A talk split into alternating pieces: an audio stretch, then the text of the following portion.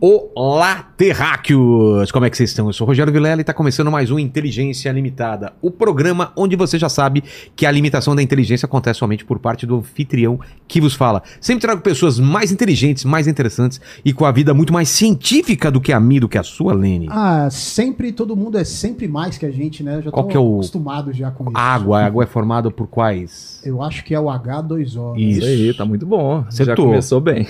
Oxigênio. O oxigênio é só o O, O2. É, o gás oxigênio é O2, né?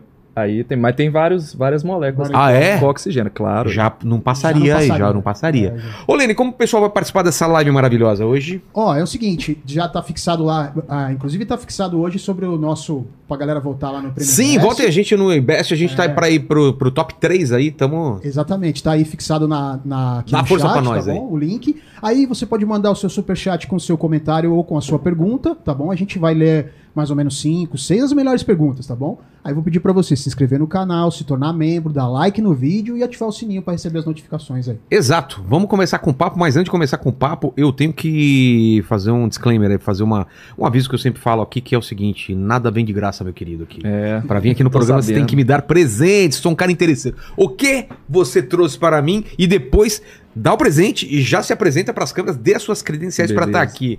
Beleza. Lucas Zanandres. Isso mesmo, Zanan- Zanandres.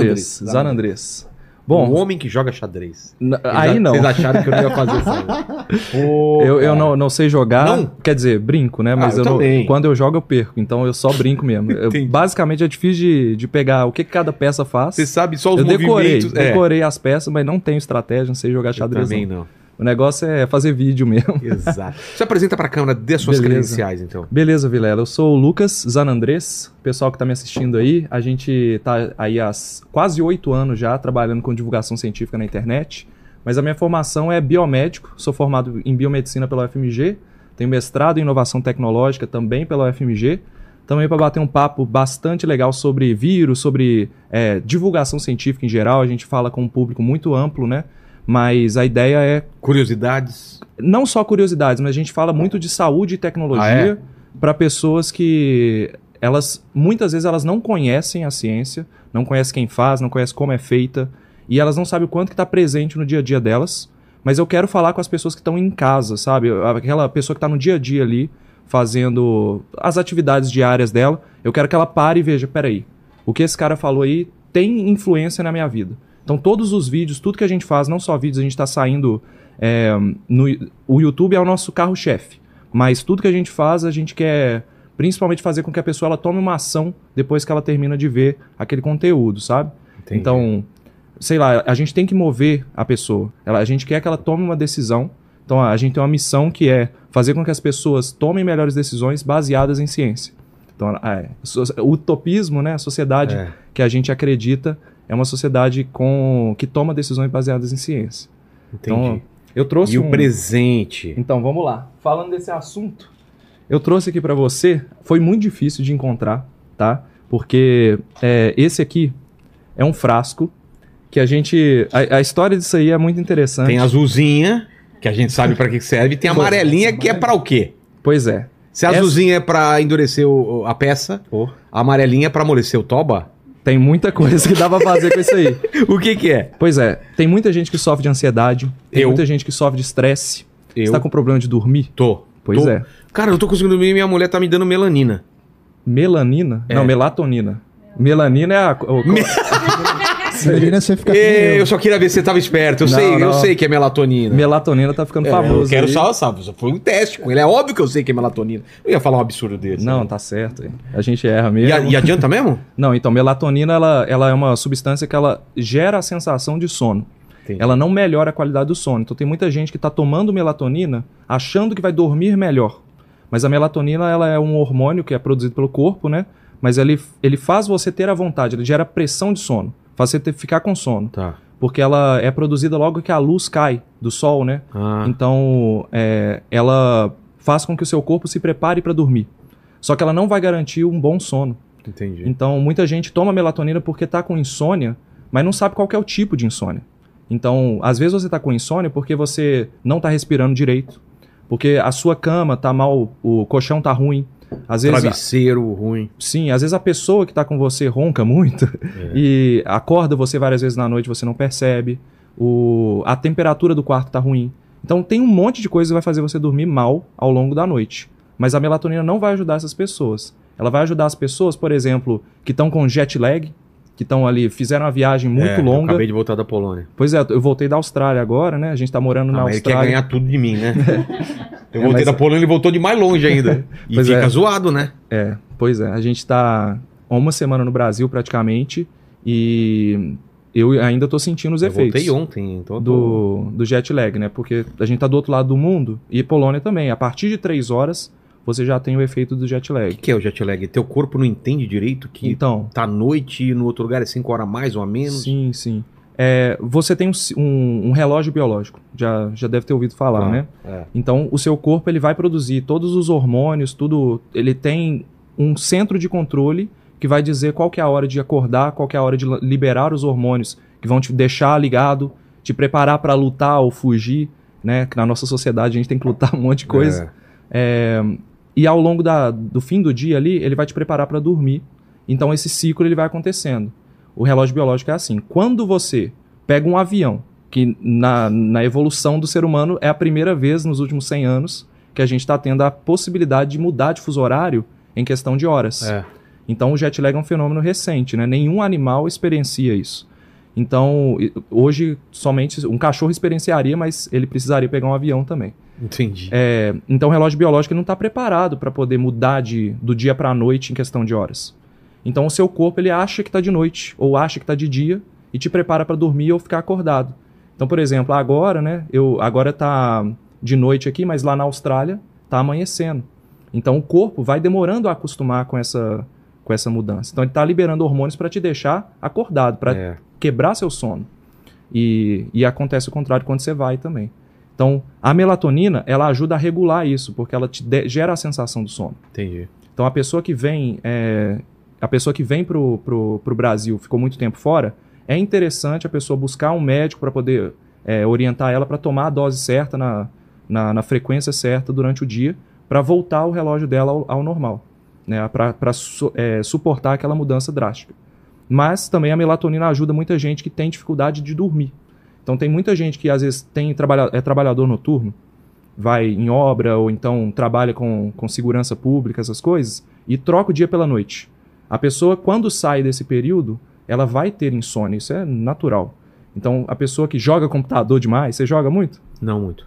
Pois Mas eu é. fico no computador fazendo outras coisas, escrevendo, Sim. pesquisando. pessoal do mercado financeiro trabalha demais, fica estressado o dia inteiro. Então, essas pessoas que têm essa rotina mais intensa, elas estão buscando a melatonina sem a orientação médica.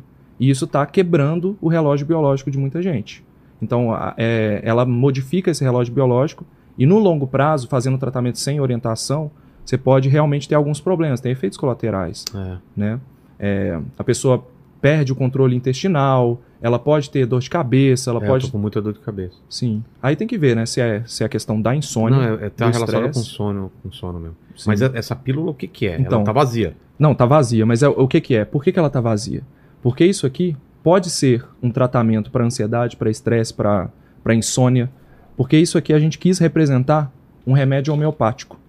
O que, que é a homeopatia? Muita gente conhece a homeopatia como um, um tratamento auxiliar, um tratamento como, como que serve de complementar a um tratamento tradicional. Alopático. Isso, exatamente. Então o homeopático ele foi criado lá atrás, 1791, Nossa. como uma solução para as técnicas da época que não resolviam os problemas das pessoas.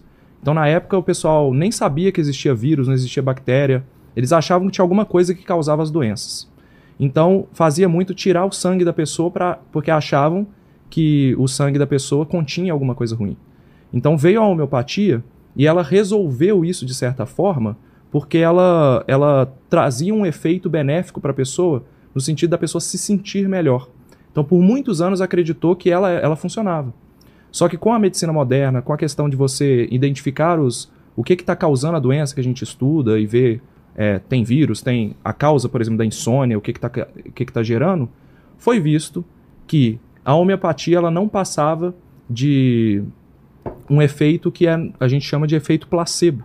né, que é um efeito que ele todo mundo que está tendo um atendimento, eh, a pessoa ela realmente ela se sente melhor, ela melhora pelo efeito placebo. Mas quando comparada com os medicamentos tradicionais, a homeopatia ela, ela não melhora. Entendi. Então você tem o medicamento. Por que, que eu trouxe isso? Porque você pede o, o, presente o inútil. presente inútil. Muita gente acha que está tomando homeopatia achando que está tomando um tratamento natural milenar. E não é. A, é, a- a homeopatia hoje ela é uma especialidade médica, ela é ensinada nos cursos de medicina e tudo, mas não existem evidências de que ela funciona. Não, além disso, existem evidências de que ela não funciona. É, porque, na verdade, como que funciona? Cê- já, alguém já te explicou como é que funciona a Não. homeopatia? Basicamente, o cara lá, que é o Samuel Hahnemann, que é um médico que ele viu que as pessoas não estavam melhorando, ele, baseado em algumas ideias da época, ele achava que o semelhante cura semelhante. Então, por exemplo, você tem insônia. Então, o que que combate, é, o que que gera insônia, por exemplo? Você tem uma rotina muito estressante e tudo, e o café, por exemplo, ele vai te deixar ligadão. Certo. Então vamos colocar o café dentro de, um, de, uma, de uma água, né? Vamos diluir a cafeína dentro da água ali e vamos te dar. Só que aí ele percebeu que fazendo isso, o café gerava o efeito do. do, do o próprio café te deixava ligadão, né? E aí o que, que eles pensaram? Poxa, vamos potencializar o efeito diluindo o café em várias doses de água. Então você tem ali uma, uma primeira diluição, depois várias outras diluições. Então você vai pegando o, o, o café e colocando em cada frasquinho, achando que, o, que cada diluição vai potencializar o efeito. O pessoal chama isso de, de efeito poten- potencializador. Então, uma substância que causa o problema, que é o cura semelhante, ela, ef- ela resolve o problema. Entendeu? Então, sei lá, eles colocavam arsênico, por exemplo, que causava intoxicação intestinal, para tratar intoxicação intestinal. Caramba. Se você diluísse a substância mil- centenas de vezes, às vezes no mínimo 30 vezes, você teria o efeito contrário do que ela causa. Esse era um princípio que eles acreditavam que funcionava. Que não. Que foi provado que não funciona. Por que, que não funciona? Porque na hora que você dilui, tudo bem, você pode diluir uma vez. Aí você vai ter metade da substância. Dilui mais uma, você vai ter 25% da substância. Na décima, você quase não tem mais substância. Na vigésima, é muito difícil você encontrar uma única molécula daquela substância dentro do, do frasco. Então, na trigésima, que é normalmente as, as diluições homeopáticas estão nessa casa aí das 30 diluições, Não tem mais nada. não tem mais nada. Comparativamente, é igual você tomar água do, da sua torneira. Entendi. Então hoje a gente sabe que isso não funciona por isso. Não há nenhuma evidência de que você colocar uma substância ela vai potencializar o efeito. O pessoal fala que a água fica energizada, que ela recebe as propriedades da substância, mas nunca foi mostrado isso e tudo.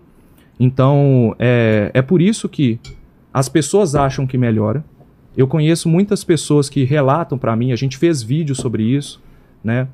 E as pessoas, elas têm uma dificuldade de aceitar, porque isso é muito caseiro, né? A avó falava, ah, toma esse remédio homeopático, vai naquele médico homeopata. Chazinho. E a gente acredita na autoridade. Isso é normal, a pessoa, ela não sabe, ela não tem o estudo e tudo, e ela vai acreditando. E tudo bem ela acreditar. O problema é que existem pessoas que se usam disso para poder vender coisas sem eficácia ou que, que vão trazer algum problema na- no futuro. Pode ser que não, não, não cause nada, mas a pessoa está gastando dinheiro. A gente tentou comprar remédio homeopático para trazer.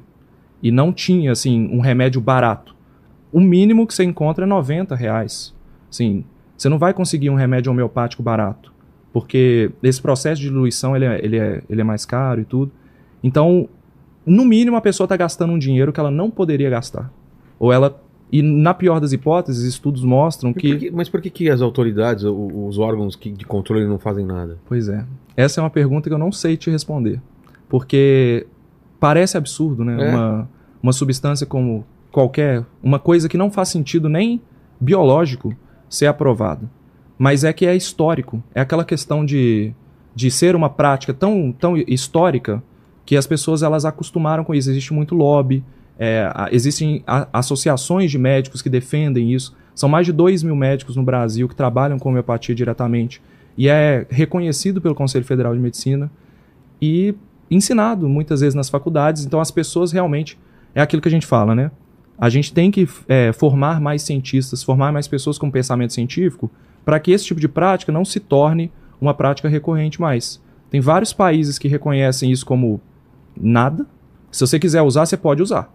Mas é, não vai ser vendido e nem, nem financiado pelo governo.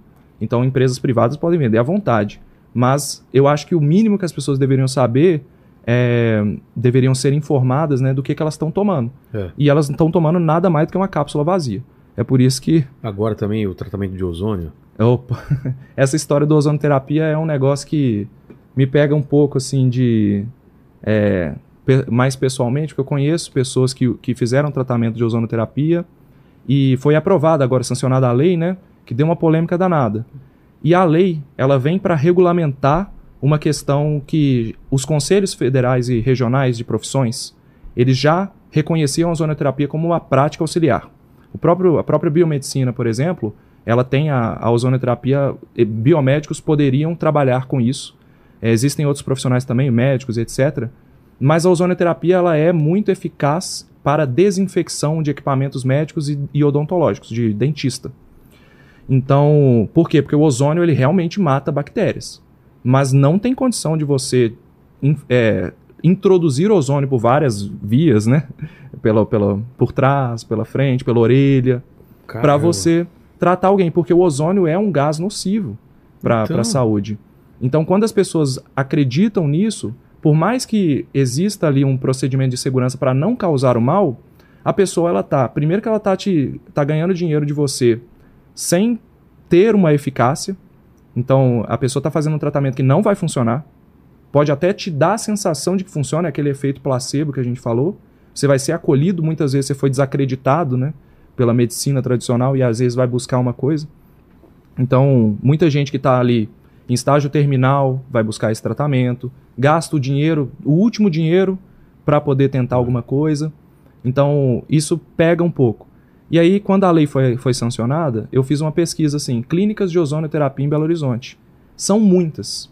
E aí que vem uma coisa é a pessoa estudar o negócio, saber, possivelmente testar e fazer um experimento para ver se funciona para determinada coisa. Existem muitas pessoas que pesquisam isso. Outra coisa completamente diferente é uma clínica, supondo uma clínica em Belo Horizonte, existem várias, dela pegar e falar: nós somos regulamentados pela Anvisa. Porque para fazer ozonoterapia você precisa de um equipamento que puxa, o- que gera o ozônio e coloca na pessoa, que introduz. E aí esse equipamento realmente é regulamentado pela Anvisa, mas ele é regulamentado para tratamentos odontológicos. Não é para enfiar em você e É. tratar um câncer de intestino. Caramba. Então tem muita clínica pegando pesado e não é barato. Porque como é alternativo, né, você cobra o preço que você quiser e a pessoa acredita. Mas ela está acreditando na autoridade. Então por isso que a gente combate muito isso de, de médico sabe muita Mas coisa. como que o governo aprova isso daí, então? Pois é. Essa foi uma bola fora muito grande do, do presidente aí, porque até o Ministério da Saúde foi contra. O Ministério da Saúde se pronunciou falando não, não sancione, mas a gente sabe como é que é as coisas na, É. na política, né? Então isso aí, é, infelizmente, foi um, um erro que eu considero um sério erro. E pode dar altos problemas aí. né? É. E o pessoal não pensa no custo. Assim, vai aprovar agora? Sei lá, vai aprovar isso para poder liberar verba para outros projetos lá no, no Congresso. Beleza. Daqui a pouco, tem uma pessoa que estava para fazer um tratamento de câncer, que buscou essa terapia e não tratou, o- tratou o câncer dela, que hoje tem cura, para fazer essa ozonoterapia. Então, essa pessoa vai custar para o sistema de É. saúde lá na frente. E é muito grande. Quando, infelizmente, né, é, muita gente jovem está morrendo de câncer hoje. Porque a gente está com. Isso é, é, é um fenômeno que está sendo estudado mundo afora, assim, surpreendente, que o câncer sempre foi uma doença de pessoas mais velhas. Exato. Você tem muito poucos casos em jovens e crianças, né? Assim, infelizmente, as crianças também são muito sujeitas porque o câncer é uma doença genética. Todo câncer é genético, ele surge de mutações de DNA. Mas você pode influenciar, você pode aumentar o risco do câncer se submetendo a diversos hábitos, coisas que é, aumentam o risco. Né? Por exemplo, se você ficar 15 dias no sol tomando sol direto, sua pele vai sofrer tanta lesão que vai aumentar o risco de você ter um problema ali, que as células vão morrendo, multiplicando. Então, o que está acontecendo? Eles estão achando que pelo aumento do consumo de álcool, pelo aumento de consumo de produtos industrializados, os jovens de menos de 40 anos estão começando a desenvolver o câncer mais cedo, coisa que só acontecia dos 60 para cima. É. Esse é um fenômeno já mapeado pela ciência e a gente está preocupado é, porque não era para acontecer em jovem e está acontecendo. Então muda tudo, né? A, a indústria farmacêutica ela vai atrás desses, desses casos para tentar evitar o problema, mas não seria a melhor maneira. A melhor maneira seria prevenir isso, né? E o pessoal acha que tudo manipulação da indústria farmacêutica para poder vender mais medicamento e tal. Mas é, é interessante que é mais ou menos a mesma história do chumbo na gasolina. Já ouviu essa história? Não. Há muito tempo atrás, a gasolina tinha chumbo. E isso foi vendido pela, pela indústria do petróleo como ela, ela produzia uma melhor octanagem, uma melhor capacidade, uma gerava mais quilômetros por litro por causa disso. Ela não danificava os motores quando eles colocavam chumbo. E aí o chumbo começou a ser liberado no ar, porque é, a gasolina era queimada dentro dos carros e o ar era contaminado com chumbo.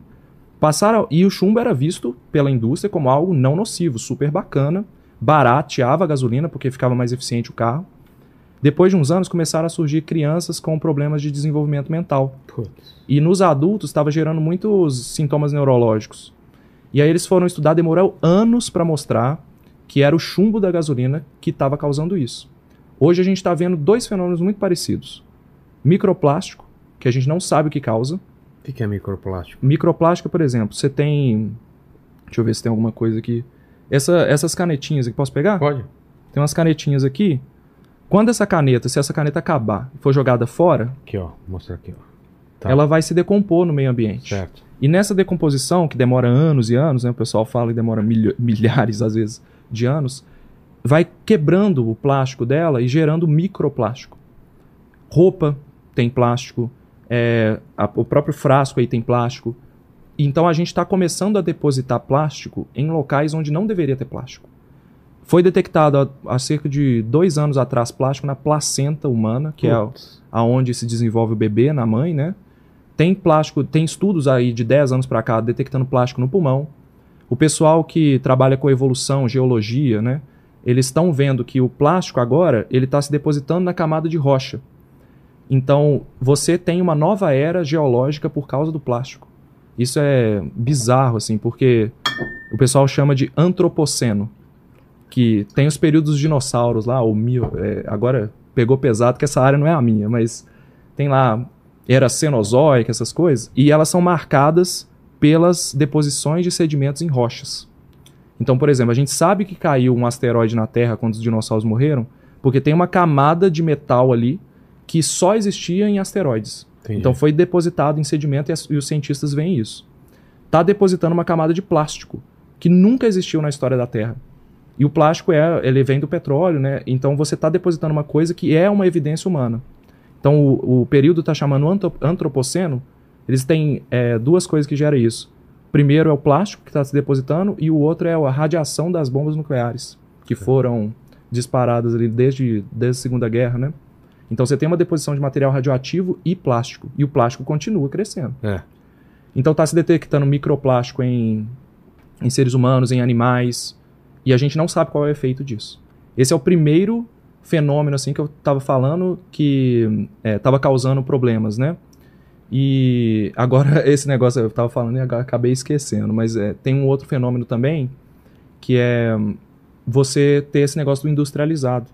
A, a comida industrializada, ela tá se como como a, a população está passando cada vez mais fome, isso em geral, não estou falando de Brasil, não.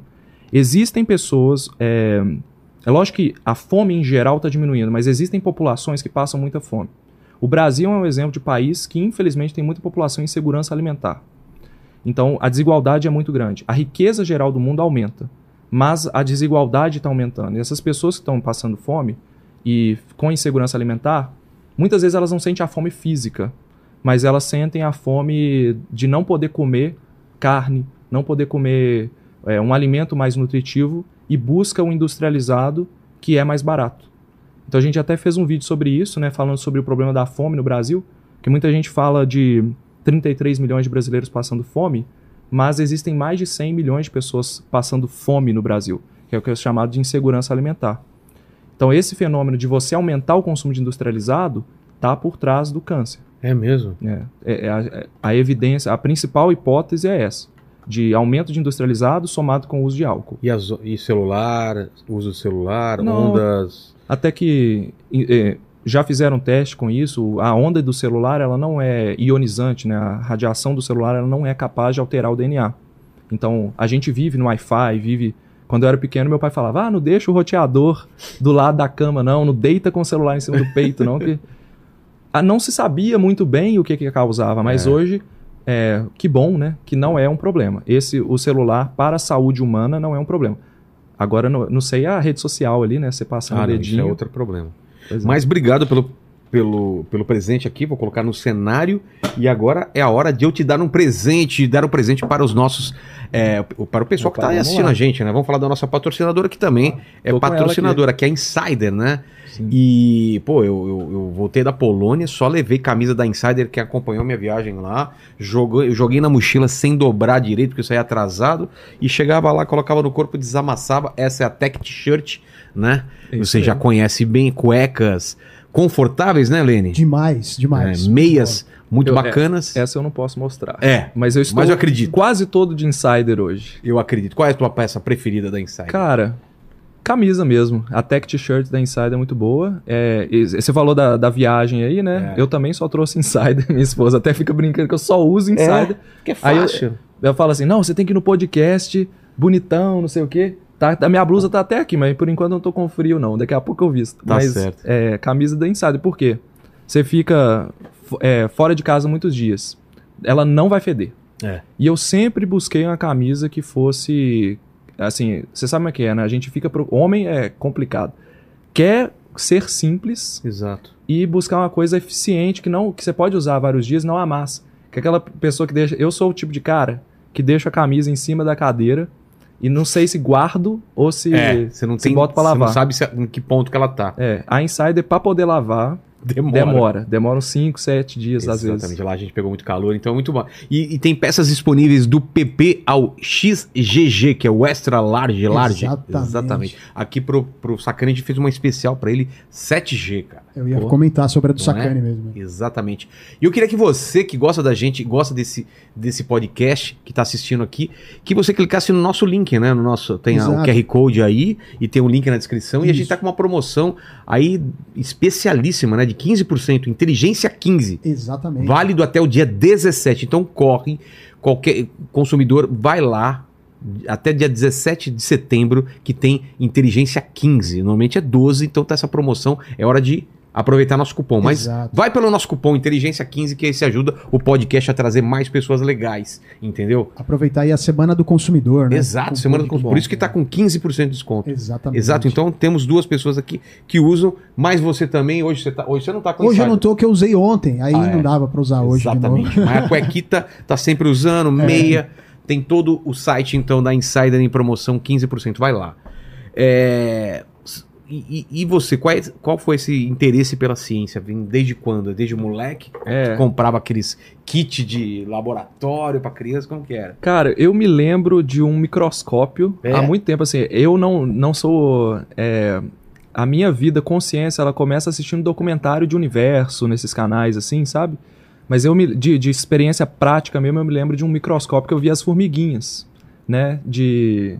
Via as formiguinhas no, no microscópio, vendo os Sério? pelinhos e tal. Então pegava coisa no jardim, colocava. Então sempre me interessei, assim, de... Ficava fascinado com Mas isso. teus pais faziam o que da vida? Meu pai é contador, então Nada tem nada a ver, e minha mãe é professora de geografia. Já Até- é. É, mas eu não sei se a influência vem daí, não. Eu acho que a influência mesmo maior vem de série de, de É televisão, que mesmo? eu assistia, Cosmos adorava. tinha na sua época, não? Eu não assisti Cosmos Porque quando da minha criança. época, putz, era muito bom aquilo. É, cara. muito bom, muito Carl bom. Eu né? assisti a do Carl Sagan, assisti a do Neil deGrasse Tyson com... Teve duas temporadas, se eu não É. me engano. E... Mas o que me pegava mesmo é documentário de animal, que eu via muito. Eu, inclusive, quando eu era pequeno, ou eu ia ser médico, que a galera falava, né? Eu também queria ser médico. E... Ou documentarista de vida animal. É mesmo. Eu Quando- sempre quis viajar, fazer safari, documentar essas coisas. Quando era moleque, tinha um programa, quem for mais velho pode, pode lembrar, não sei se o Lenny lembra, chamava Mundo Animal. Sim, Passava domingo, eu acho. Cara, era muito legal. Muito Sim. legal. Então, quando tinha, às vezes, no Fantástico, assim, aquelas reportagens da- que eles traziam da BBC, cara, fantástico, assim, eu, eu ficava Umas vislumbrado. câmeras, né? Uns zoom É. absurdo. Então, o universo, com as animações de planetas, eu também ficava li- ligadaço. Eu sabia nome de galáxias, sabia nome de, de planetas, assim, muito criança mesmo. Você não espera uma pessoa é, saber disso, né? Você Mas quer que... você era tipo nerd? A Eu- galera te, te, Nossa. te zoava assim? Não, zoava. Mas É é. Então, essa parte da minha infância. Porque hoje é em um- dia é bom ser nerd. Antigamente a É. gente era zoado. Eu né? era chamado de nerdão na escola. É mesmo? Isso não me pegava bem. Eu Já usava chateado. Já. Usava óculos desde pequeno. Mas e, desde na escola, assim, eu, eu estudei numa escola que a galera era de classe média alta. E eu sempre fui um cara que estudei muito. Meus pais me influenciaram muito até a estudar. A, a- a- meu pai falava sempre seja, tenta ser o melhor da, da sala. E eu ficava tentando e tudo. É, eu, e aí acabava que eu passava sempre entre os primeiros. Então eu ganhava bolsa de estudo. Então eu ganhei bolsa de estudo para estudar num colégio de classe média alta. E nunca conseguiria pagar se fosse sem bolsa, É. sabe? E nisso eu sofria muito bullying por ser pobre. É entendeu? mesmo? Você sentia essa, esse impacto É. na sala de aula. É, então não, não, não, era pobre, era classe média, eu Claro. sempre fui um cara de classe média, mas em comparação aos meus colegas ali, era uma divergência muito grande. Então tive dificuldade de fazer amigo. Eu já é, a gente não percebia, mas havia preconceito por ser de classe média e não de o- Já o- era meus tímido, colegas né? eram pai era desembargador, Ah. juiz, a mãe trabalhava na Receita Federal. Então os carros eram diferentes, né? Então a gente sentia muito isso. É, mas isso acaba que a gente não percebia. Eu, eu ficava isolado. É, e chegou um momento que, tá, beleza, eu vou assumir que eu sou o nerdão mesmo e comecei a, a estudar mesmo e, e- e até ganhei bolsa além do. Eu fui o melhor aluno muitos anos seguidos, entendeu? Mas é, é- não é a regra. Para fazer ciência, você não precisa ser essa pessoa, É. entendeu? Então. Mas acaba, hoje, você olhando pra trás, foi bom, né? É. Você ter essa, esse foco. Eu acho Né? que o que faz diferença mesmo é a educação. Eu, hoje eu agradeço meus pais por isso, é, porque o, se eu puder um dia dar condição para o meu filho, eu vou priorizar a educação dele. Porque hoje eu sei o quanto que isso faz diferença. Faz diferença, né? Demais. A pessoa pode ser uma pessoa de, de com menos condição financeira, mas se ela tiver educação, ela consegue ascender socialmente. E no Brasil isso é muito difícil, né? Então eu acho que isso fez muita influência e o meu interesse por ciência mesmo, ele foi vindo de lá, mas eu fui para a biomedicina muito de ao acaso. Chegou no terceiro ano do ensino médio, eu não sabia o que eu ia fazer. Meus colegas já tinham se decidido e tal. Chegou no meio do ano, eu não sabia. E eu sabia que eu queria alguma coisa relacionada à saúde. Então, eu pensei que eu gostaria de fazer medicina, mas eu não gostava muito de, de pacientes em geral. Eu não era muito bom com pessoas. Eu acho que isso foi uma influência do meu do colégio. Não gostava muito de muita gente. Então, quando juntava a medicina com tocar em pacientes, relacionar, ter aquela, aquele contato, aquilo me assustava. É mesmo. E eu morria de medo de fazer cirurgia. Porque eu tenho medo de sangue, assim, demais, sabe? Então não era pra mim. Aí eu procurei no. Na época era Yahoo Respostas, que era a galera. Os homens vão se lembrar, né? Como é que chega em mulher, como é que. pois é, eu Né, pesquisei muito. Opa, opa, opa. Usava bastante aí, né, Lênis? É, eu, eu- eu ti- eu tive uma experiência aí, mas não posso contar muito. Tá. Pois é, o Yahoo Respostas era conhecido pelas perguntas bizarras, mas aí eu coloquei lá, profissão de médico que não toca no paciente. E encontrei algumas coisas. Por exemplo, farmacêutico, né, que é o cara que, às vezes, muitas vezes ele pode ir para Proctologista não tá nessa, né? Proctologista não dá que é complicado, né? Mas aí apareceu o, o biomédico. E eu nunca tinha ouvido falar disso. O que, que é biomedicina? Isso foi em 2009. Pô, biomedicina, o cara que fica dentro do laboratório gerenciando uma equipe, que vai fazer os exames. E aí eu falei, peraí, meu pai é contador, sempre teve uma influência um pouco empreendedora na minha vida. E a minha mãe queria que eu fosse concursado. Minha mãe é professora do estado de Minas, meu pai contador, que sempre quis abrir empresa. Então juntava essas influências. Minha mãe queria estabilidade, meu pai queria arriscar. Então eu tive essa influência quando eu vi biomedicina é a área da saúde, mas não tem contato direto com o paciente, é isso. E aí eu fui, sem saber muito o que fazer. E quando eu cheguei na faculdade, meus colegas já sabiam o que eles iam fazer. Muita gente queria pesquisa. Eu estava vislumbrado, querendo saber tudo. Então comecei indo atrás de muita coisa. Comecei a trabalhar num laboratório que pesquisava uma bactéria que afeta principalmente mulheres é, e descobri o mundo da pesquisa. Fiquei nesse mundo durante nove meses no início da graduação, porque eu queria testar o máximo de coisa possível. E aí mudei para um laboratório para trabalhar com camundongo, sabe? Rato de laboratório. É, não gostei, achei. Por quê? Porque tinha cirurgia. Ah, tá. Tinha E assim, sangue, tinha que abrir. Infelizmente, eu não sou muito bom com, com essa coisa de mexer em órgão, essas Sei. coisas. A aula de anatomia era super interessante, mas além daquilo, não. Então eu não gosto de, de tocar uma pessoa viva, imagina, Nossa. né? Então aquilo não me, não me agradava. E aí, cara, aconteceu uma coisa que até hoje eu não consigo, não consigo entender, assim, foi muita, foi muita coincidência. Eu falei, eu quero sair desse laboratório, eu vou tentar na Fiocruz de Minas Gerais.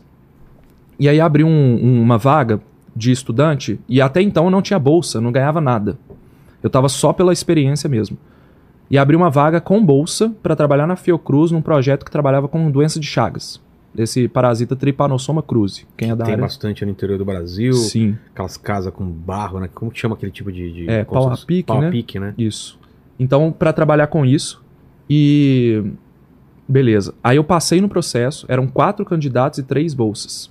E na minha cabeça eu pensei assim: cara, são quatro pessoas, três bolsas. Vamos dividir e todo mundo sai ganhando, o laboratório sai ganhando, e. Beleza, temos quatro cabeças pensantes, daqui a pouco sai a próxima bolsa e nós teremos todos pagos.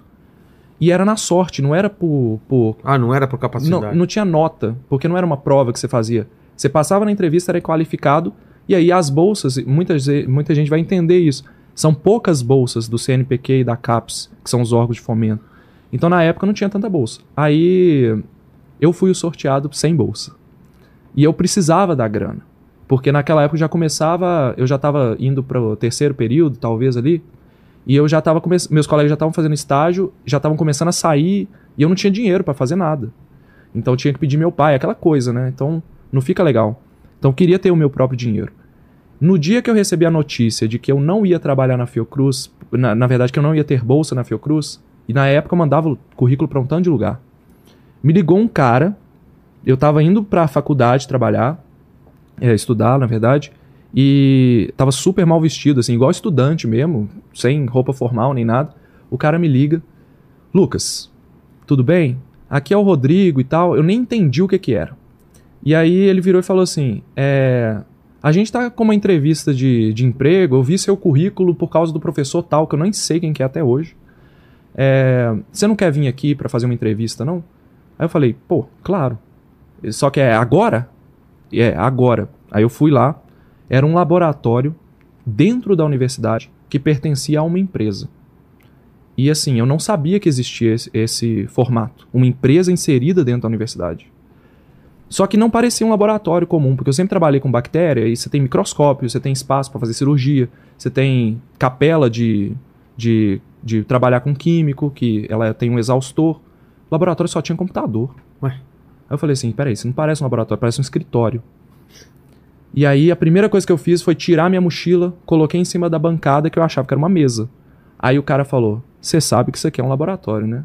E a gente, como estudante de biomedicina, sabia que não podia colocar mochila em cima da, Pra da bancada. Porque contamina? Contamina. A- tanto a mochila quanto as amostras que você está usando. E aí eu já fiquei assim, meu Deus do céu, já, já, já tomei pau. Não, não vou passar. E aí começou a entrevista, eu tava super nervoso por causa desse negócio da, da mochila. E o cara foi perguntando e tal, e me explicando o que, que eles faziam. Que aí que eu fui entender que era uma empresa e tudo. Eu achava que era um laboratório do professor e tal. E aí ele foi me explicando, cara, aqui a gente coloca umas armadilhas nas cidades. São armadilhas para capturar mosquitos. E a partir dos mosquitos que são capturados, a gente faz uma análise desses mosquitos para ver se eles estão infectados com o vírus da dengue. Se eles estiverem infectados, a gente vende essa informação para o governo, para o governo tomar uma decisão de agir em cima daquele, daquela área que está contaminada, para evitar a epidemia. Eu falei assim, caramba, e vocês conseguem ganhar dinheiro com isso? Porque, tipo, é bizarro. Eu não sabia que existia uma coisa dessa. Fantástico. Falei, caramba, que ideia. Assim, de onde surgiu? E eu fiquei mais interessado na ideia do que em falar de mim. Sei. E aí o cara percebe, parece que ele percebeu depois, muitos anos depois, a gente conversou, por que, que eu passei e tal. Aí ele falou, não, foi isso. E no final, Eu nem estava mais interessado no que que era, eu só queria saber o que que eles iam fazer. E aí ele falou assim: Ó, Lucas, a vaga que a gente tem aqui é para bem começo de carreira mesmo, estágio. Você vai começar lavando vidraria de laboratório, é, que é o básico do que o aluno que começa na, na universidade ele sabe. Vai lavar, vai fazer o trabalho do. O trabalho sujo. Trabalho sujo, assim, que ninguém quer fazer. É, aí eu falei: não, é assim que a gente começa. E aí dei um discurso lá, né? Não, a gente começa pequeno para crescer e tal. Isso minha- meus pais me falavam muito isso. Tipo, a gente tem que começar pequeno e tal, pensando lá na frente. E aí eu falei com ele, ele falou que foi isso que conquistou ele. Aí eu passei. Muita gente foi e e, assim, muita gente foi para entrevista, eu acabei passando. E depois que eu entrei, eu descobri que a empresa ela tinha demitido 30 pessoas e contratado uma na semana anterior, que a uma era eu. Por que, que eles demitiram? Porque eles tinham perdido um contrato com o Estado lá e, e aí a empresa meio que, se não demitisse, ia quebrar, né? Caramba. Então eu entrei num momento em que a, o caminho para eu crescer era muito grande. Então eu aproveitei aquilo, é, fui trabalhar exatamente no laboratório, comecei trabalhando com essa questão de lavar mesmo, de dar suporte pro laboratório. Mas por que, que só tinha computador? Não Então, tinha. É, Esses mosquitos eram capturados e aí? Então, é isso. O que eles faziam, quando o mosquito é capturado, você pega o mosquito num tubo, Tá. tá? Eles eram colocados num tubo. Existia uma máquina que ficava lá, que parecia um computador, que ela pegava o. o- o- na época, o, o mosquito era macerado. Que tá? que é macerado? é, é Triturado? amassado, igual Tá. alho. Você Ah, pega tá. Ah, é? literalmente esse, fo- esse movimento. Tá, Só que existia uma máquina que ela fazia isso automaticamente. entendi. E aí é- o mosquito, depois que é liberado o material que está dentro dele, pode ter ou não ter vírus, a gente faz uma reação química que se chama PCR, é, a reação em cadeia da polimerase, que vai ser uma reação que vai amplificar, vai multiplicar o DNA ou RNA do vírus. Se o vírus estiver ali, vai ficar visível em um computador. E é daí que vem os computadores. Existe uma máquina que ela lança um laser e se tiver o DNA ali, vai ler e vai dar uma, uma leitura diferente. Então você literalmente vê na tela o, o- o traço da luz que o DNA faz. Quando é negativo, não tem o DNA do vírus, fica uma linha reta. Quando o vírus está lá, o DNA dele, o que foi amplificado, aquilo sobe. Então a gente detectava. E quando dava positivo, é, ou era eu, ou era a menina que trabalhava comigo que dava o alerta para a cidade. Então, aquilo Nossa. tinha um impacto gigantesco na vida das pessoas. Eram milhões de pessoas afetadas pelo nosso trabalho. Então, um exemplo é, de caso assim que eu tive, eu fui a, a- eu falo eu, né, mas foi a empresa e tudo. Mas eu fui a pessoa que detectei pela primeira vez o, o dengue sorotipo 4 em Porto Alegre. É, foi na época de 2012, 2013, mais ou menos, que Porto Alegre tinha muito tempo que não tinha epidemia de dengue. E na época estava entrando um novo tipo de dengue. Já, já ouviu falar que tem vários tipos de dengue? Não, não sabia. Pois é. Você sabe por que que tem, você pega dengue todo ano? É. É porque quando você pega uma vez, você fica imune, ao, teoricamente você fica imune ao tipo. Só que como são quatro, você pode pegar dengue quatro vezes na vida. Caramba. Então, o problema do Brasil com a dengue é que os quatro sorotipos circulam no Brasil.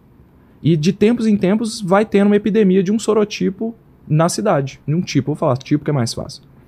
É, então tem epidemia todo ano por causa disso. Uma hora tem uma epidemia de um tipo, outra hora tem um de outro. Então nunca acaba. E sempre vai ter gente suscetível.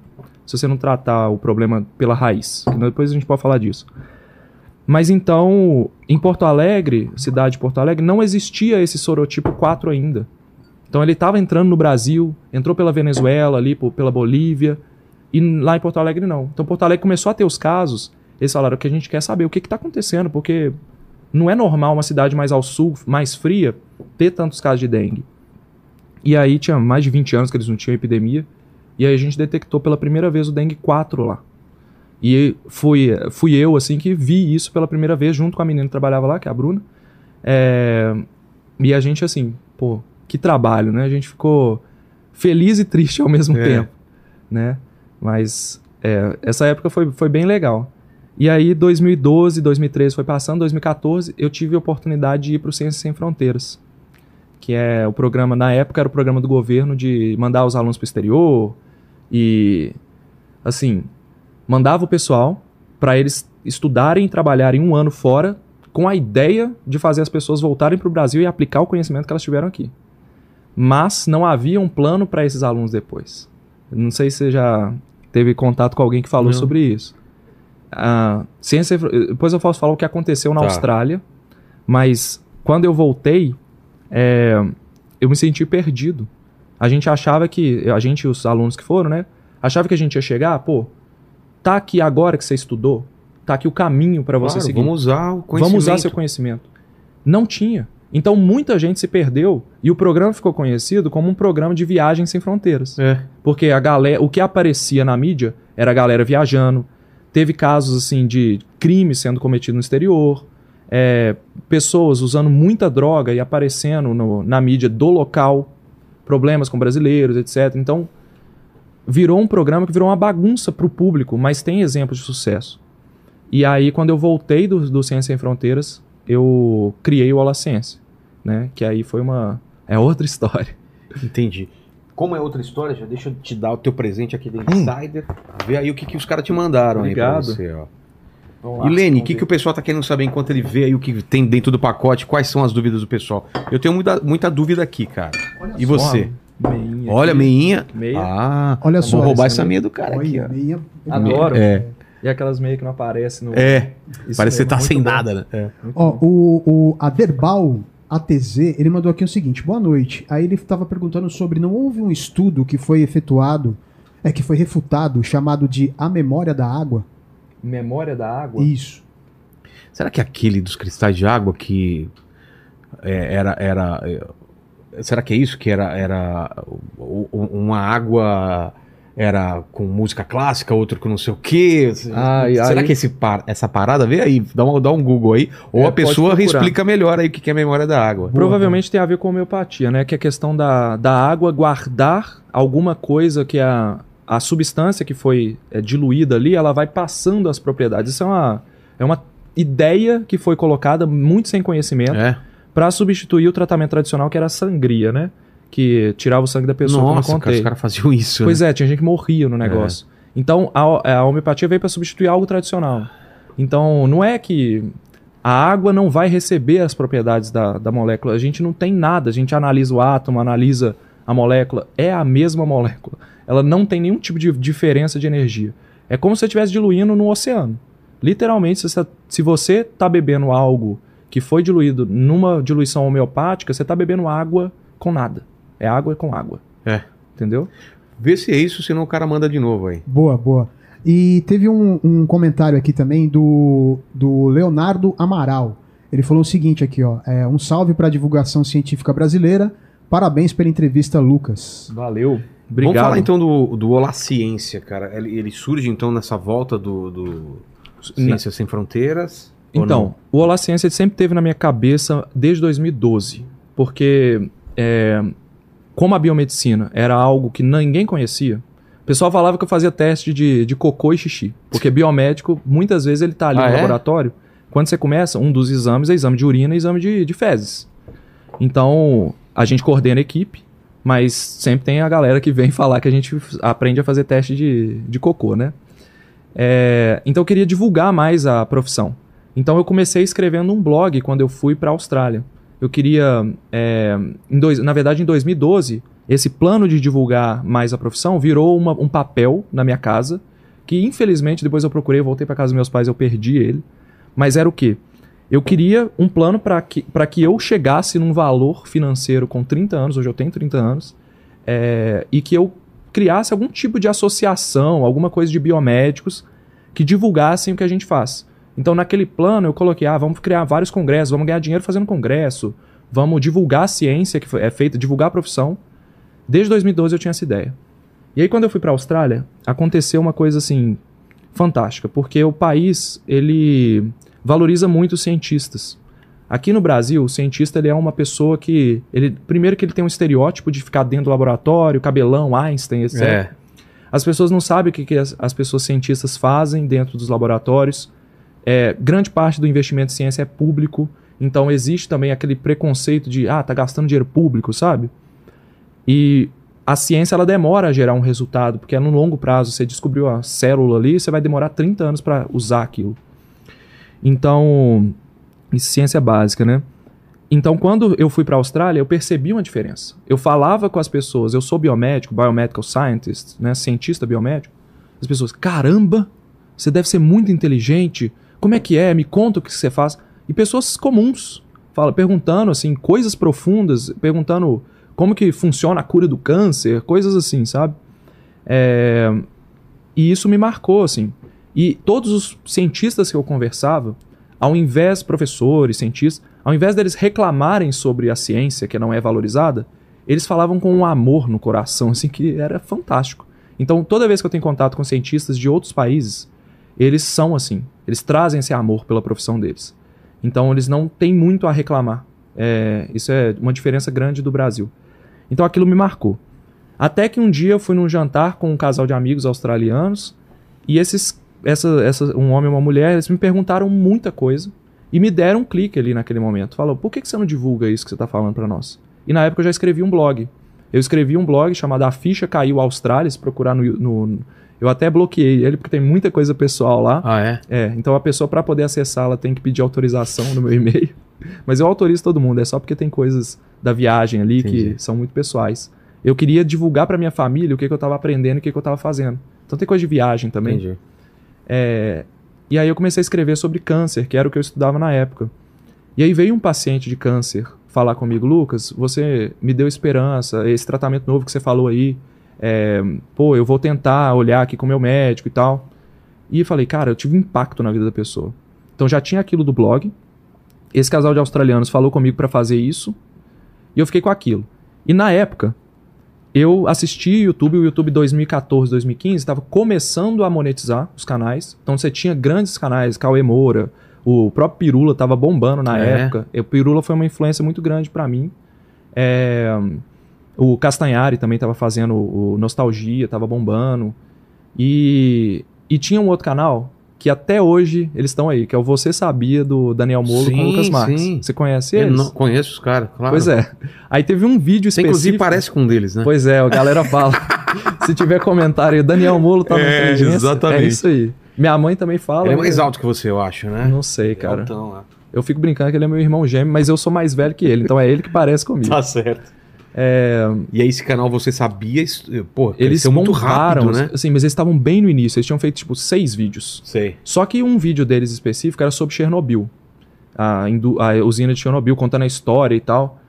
E eu gostava demais desse assunto.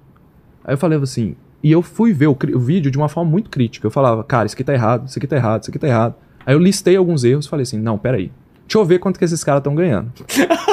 Você não foi no Social... Fui no Social Blade. Ah. Aí eu falei assim, peraí. De mil a duzentos mil. É assim o Social É. Blade. Ele dá... o- Cara, não dá... Os caras Então eu acreditei, né? É. E quem tava fazendo canal na época também, o Sakane tava fazendo. Já tava Space fazendo? Today. Acho que o Space Today começou em 2014. Foi na época que eu comecei a, a namorar o YouTube, assim.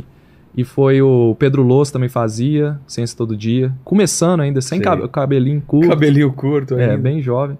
Aí comecei a olhar quanto que esse pessoal tá ganhando. Aí eu falei, pô, dá pra ganhar dinheiro com isso aqui? Então eu falei, eu vou fazer também. Só que eu vou fazer o seguinte: eu vou falar ciência certa. A gente acha que a gente vai fazer o certo, né?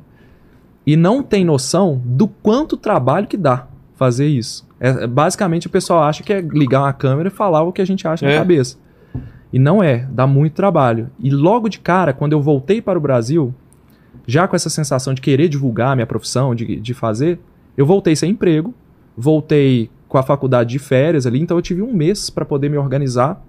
Eu comprei uma câmera e fui, e fui filmar o primeiro vídeo, que foi sobre biomedicina. O que, que é a história da biomedicina, o que, que é biomedicina. Depois eu fui falar de obesidade, sobre genética, e falando dos assuntos que eu tinha mais afinidade. Até que chegou um momento que eu tenho um amigo que é meu sócio hoje, que é o Guilherme, deve estar assistindo aí, é, que eu liguei pra ele, falei assim, cara, vamos fazer algo juntos, vamos fazer é, um conteúdo aí, quero, tá dando certo o que eu tô fazendo, e ele falou, não, vou estudar, estudar tava estudando engenharia, sabe como é que é? Engenheiro toma pau toda Focado. hora, é difícil, demora, tem que focar, se você não- senão você não passa. Aí o que aconteceu? Teve uma, uma polêmica da fosfetanolamina, que é uma substância que foi usada para tratamento do câncer teve um professor da USP que estava distribuindo essas substâncias sem comprovação científica. E isso ficou na mídia, assim, absurdo. Ficou muito grande. E eu, como estava trabalhando com câncer, sabia muito sobre câncer, falava, cara, isso aí não funciona. Então, eu estudei o que tinha de, de estudo sobre isso e fiz um vídeo. Falei assim, ah, não, não funciona, tá aqui os estudos que mostram isso. E lancei. No dia, eu o canal tinha 100 inscritos. No dia, não deu nada, deu 30 visualizações, 50 visualizações. Por coincidência, naquele dia, o Fantástico fez uma reportagem sobre fosfetanolamina. Falando da polêmica, da pílula, que não tem comprovação, que todo mundo tá usando. E aí, o vídeo, de repente, eu acordei e tava com 25 mil views. Pô. Naquela época, era um negócio de Seria louco. hoje 150. Tipo assim, é 200 coisa mil. de milhões. Ah, hoje. Se você for pegar a Comparativamente, proporção, é mesmo? Porque era um canal de 100 inscritos pra bater 25 100? mil visualizações. É. É porque o vídeo foi muito relevante, Compartilhado. compartilhado. E eu recebi meu primeiro dislike nesse vídeo. Porque antes era só like dos É. amigos, né? Então eu fiquei super Furou a mal e tal. Furei a bolha. Sério, te bateu? Falou, Bateu tem gente primeiro gosta, né? dislike. Eu lembro até hoje.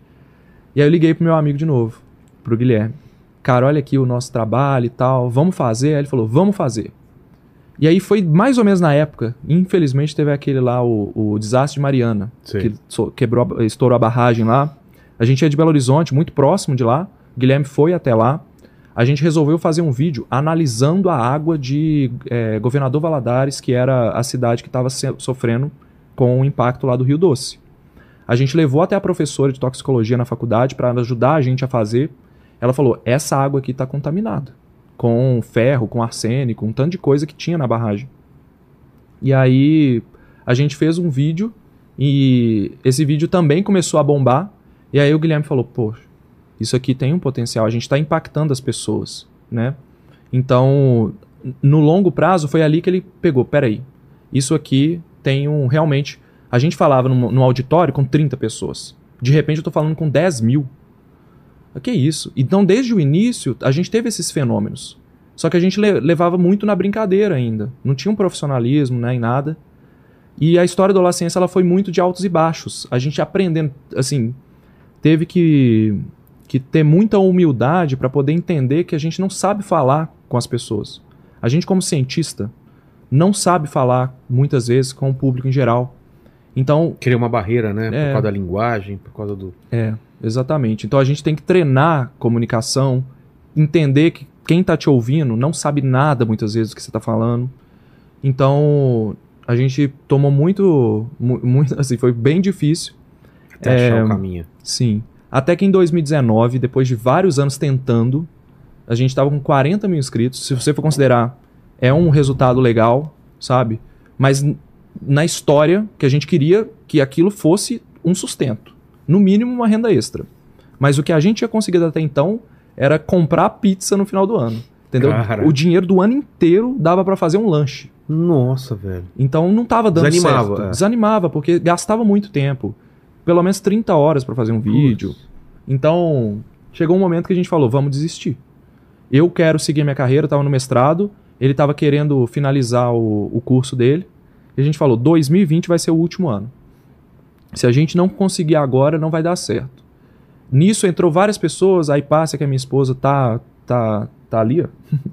Ela também participou dessa, dessa empreitada aí ao longo do tempo, entrou, saiu, entraram várias Quando pessoas. o canal, você já era casado ou não? Você Não, eu conheci ela em 2016. Eu já tinha o Olá Ciência Tá. bem, bem inicial. Ela foi a milésima inscrita, inclusive. Olha só, aí de prêmio, como milésima inscrita, ganhou o casamento, né? ah, namorou. Ah, Namorada, é. Demoramos a casar ainda. é mesmo? 2019. Te- Foram quase quatro anos de Caramba. namoro. Não, não é muito, não. A maioria das pessoas fica um pouco mais, eu acho. É. Mas, é, mas o que, que aconteceu? Em 2020, a gente falou, é o último ano. Se não der certo, nós vamos desistir. E o que, que é dar certo? Cara, é ganhar uma tração, sabe? Tração. De você ter um resultado que consiga te dar, um, no mínimo, pagar o, o, o que você está gastando. Porque até então a gente tinha investido mais de 25 mil reais. No, é, hoje, para fazer a, o, o, o Olá Ciência hoje, parece pouco. A gente gasta mais do que isso, às vezes até por mês, tá? Mas para fazer o, o que até então o que precisava, a gente somou lá, deu esse investimento. Nossa. Então tava dando um prejuízo danado. Então, igual startup, né? Se não, se não der certo, vai morrer mesmo. E tinha que desistir uma hora.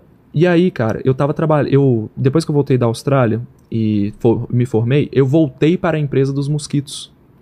Então eu trabalhava treinando equipes de saúde. Então eu treinei, assim, talvez milhares de agentes de endemias. Não sei os números exatos, porque as turmas tinham 30, 60, 70 pessoas às vezes. Então o pessoal que é agente de controle da dengue me conhece muito. É, porque eu viajei muito Espírito Santo, viajei Rio Grande do Sul, viajei é, Ceará também. É, conheci muita cidade do interior, então a gente conhece o estado mesmo, conhece tudo. Aquilo me deu uma experiência de, de vida muito legal. E aí, é, tava trabalhando com vírus, trabalhando com a equipe de saúde pública, sabendo da dificuldade que esse povo estava vivendo, e aí chegou a pandemia. Trabalhava exatamente com controle de epidemia, só que de outro vírus. Então, quando explodiram os casos na China e na Itália, não sei se você lembra daqueles caminhões de Lembro, corpos é. e tal.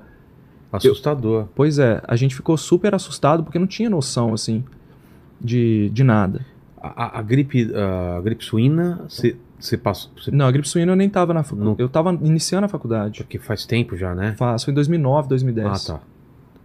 E aí você começou a ver essas notícias, e aí? O que, que você E aí o que imaginou aconteceu? pela- com a tua experiência? Cara, eu trabalhava exatamente com relatório de epidemia. Então, quando é começa isso? relatório de epidemia, você prevê, é, você predizer qual que é o comportamento da epidemia no médio e longo prazo. Então, eu trabalhava com dengue. É um Mas, comportamento com certeza diferente. Não é chutado, é baseado em quê? A gente faz modelo estatístico, a gente trabalha com os dados de clima. No caso Ah. de dengue, por exemplo, você tem que saber se vai chover, se vai fazer calor. Você usa Tudo um, isso muda. o- Influencia. É mesmo? porque o mosquito, ele depende de água parada. Então, se chove, aumenta a umidade, aumenta a quantidade de depósito de água e aumenta o- a umidade do ar, ela faz com que os ovos eclodam. Isso é muito interessante, assim, o ovo do mosquito, ele não nasce na água. O mosquito precisa de umidade. Tá. Então, quando o ovo precisa de umidade, para ele sentir a umidade, ele, ele abre e a larva cai na água. Entendi. Então as pessoas acham que é a chuva que dispara o ovo, mas na verdade é um aumento de umidade. Não precisa chover para nascer mosquito. Ah, é? É. Isso é, é uma coisa que eu treinava o pessoal, os pessoal, nossa, que legal. Eles não sabiam mesmo. O pessoal das, das equipes de, de endemias sofreram muito, porque eles não têm treinamento, é, não tem dinheiro para fazer treinamento, é muita gente. Né? São pessoal, pessoal super humilde. Vale a pena, assim, demais conhecer a história deles se quiser depois. Tem umas pessoas para te indicar. Tá. Mas com vírus a gente fazia o modelo. E mesmo fazendo sem, sem noção, assim, porque a gente não tinha acesso aos dados reais da epidemia, tanto na China quanto na Itália. A gente só tinha acesso ao número de casos e número de mortos. E aí pegava o, o que, que era o modelo para gripe e tentava aplicar para Covid, que na época nem era chamado de Covid, eu acho. Então, quando a gente fez uma média lá, um modelo básico, tava dando assim 10 mil mortos. E, pô, Onde? no, Brasil. assim. O primeiro modelo, que eram os dados da China, que a China não divulgava os dados direito. Então eles estavam, não sei se eles estavam querendo esconder o que que era, mas eles não divulgavam os dados.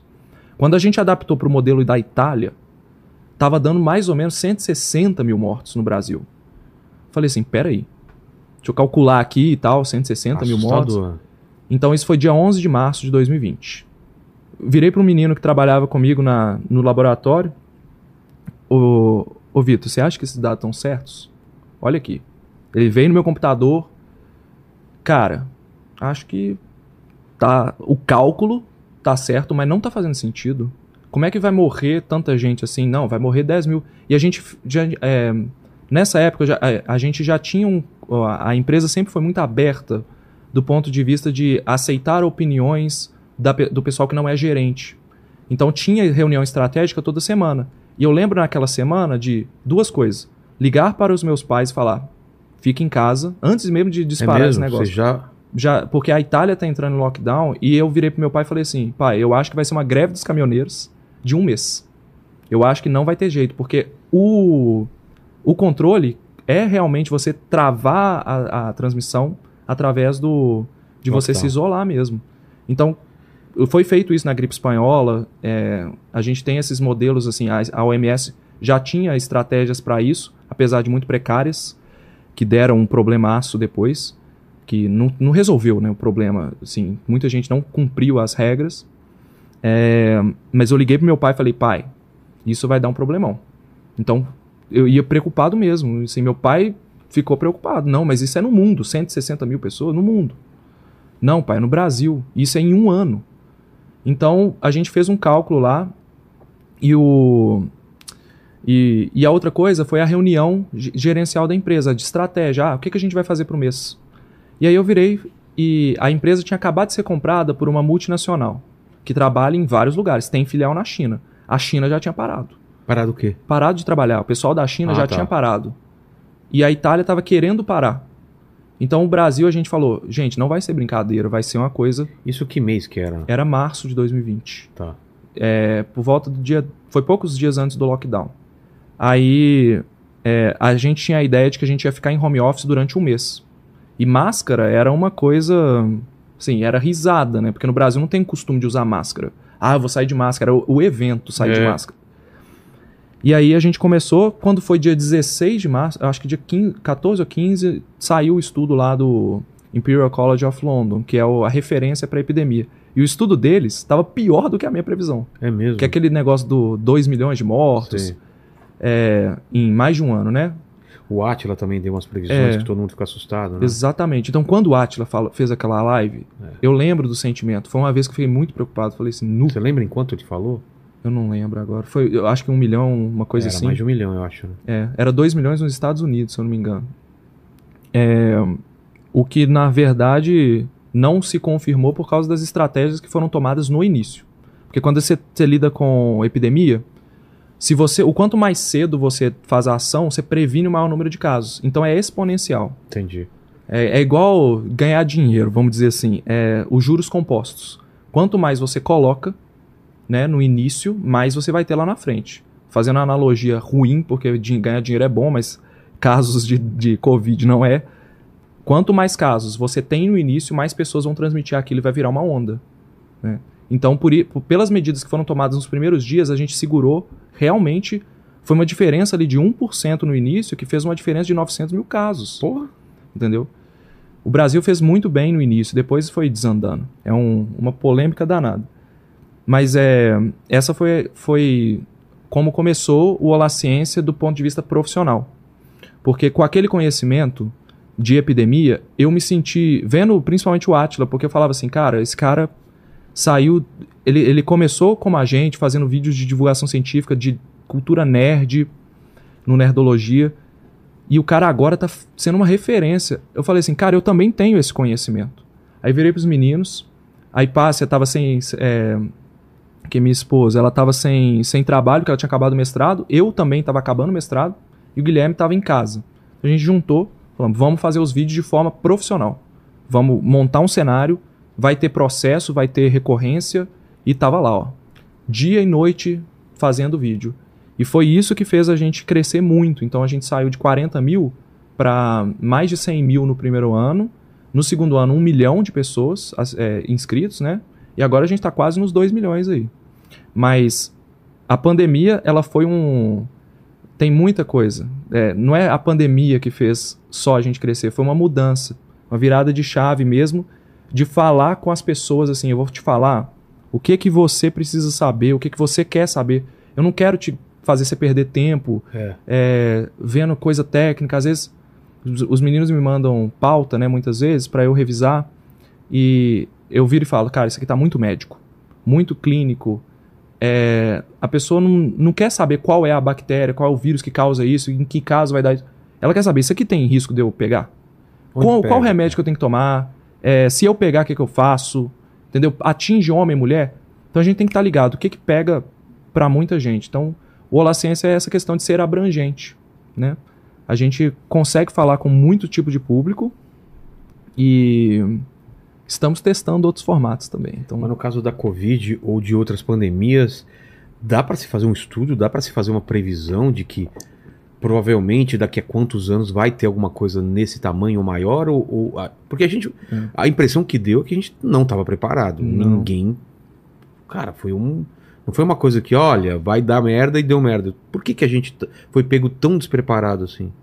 Cara, eu acho que havia um, um preparo do ponto de vista técnico de, de saber, porque a OMS faz treinamentos com doença, ela chama de doença X, né? que são treinamentos para preparar equipes de saúde para lidar com essas situações. Mas a velocidade com que o vírus se espalhou era inimaginável, assim. Tem, tem muito tempo que, que aconteceu algo semelhante, foi na gripe espanhola. Então, parece que os conhecimentos eles foram se perdendo, as pessoas foram esquecendo do problema. E a sociedade em geral também, ela não trabalhou em conjunto para poder resolver o problema. E é aí que falha, porque não é um problema só de saúde, é um problema social, um problema econômico. Você não tem como fazer um lockdown em país pobre. É, o Brasil, por exemplo, é considerado um país de, em desenvolvimento, né? Que a gente não consegue travar o pessoal em casa. Então, como que resolve isso? É, então havia muito muita parte técnica, mas não havia a parte econômico-social. Não havia um estudo, ninguém se preparou para isso. É. Como é que você segura o cara em casa? E o cara tem razão muitas vezes, ele não pode ficar em casa. Então, isso que eu acho que pegou, sabe? A gente não estava preparado para isso. Não havia previsão para isso. Isso foi uma, um baque em todo mundo, porque nós, da área de saúde, a gente tende a ser muito técnico. E aí esquece das ciências humanas, esquece da, da questão de você saber estudar os fenômenos sociais. É, pô, biologia, o pessoal brinca, mas parece é igual ciência exata. Não é que as coisas funcionam da forma como você estuda. O social é um negócio que você não consegue prever, o comportamento humano. Então, até hoje se discute né, se o lockdown funcionou, se o lockdown fez diferença, se as máscaras funcionaram. A gente sabe que a nível individual, ou seja, se você ou eu usarmos máscara, a gente vai estar mais protegido. O risco de, de, de se pegar uma doença diminui, principalmente Covid e doenças respiratórias.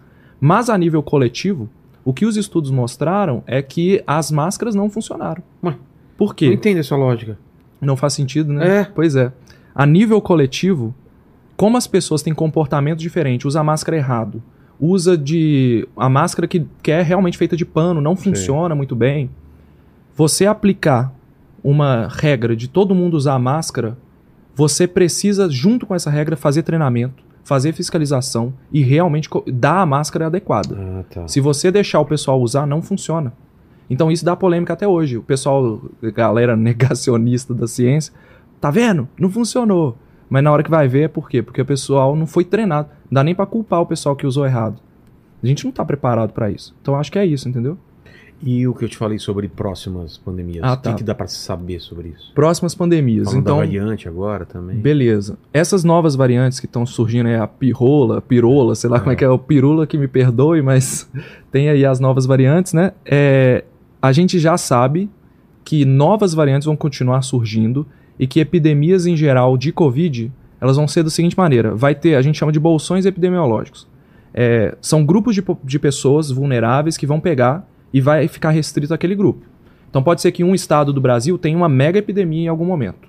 Mas o que acontece é que hoje, devido às vacinas e devido à imunidade da população de ter pegado a doença várias vezes, aquilo não se espalha como antes. Entendi. Então é normal que, se ha- a- que haja novas variantes. E a gente fica de olho. A, a- a gente no canal também fica de olho, as autoridades estão de olho, porque se uma sair do padrão esperado, a gente vai agir.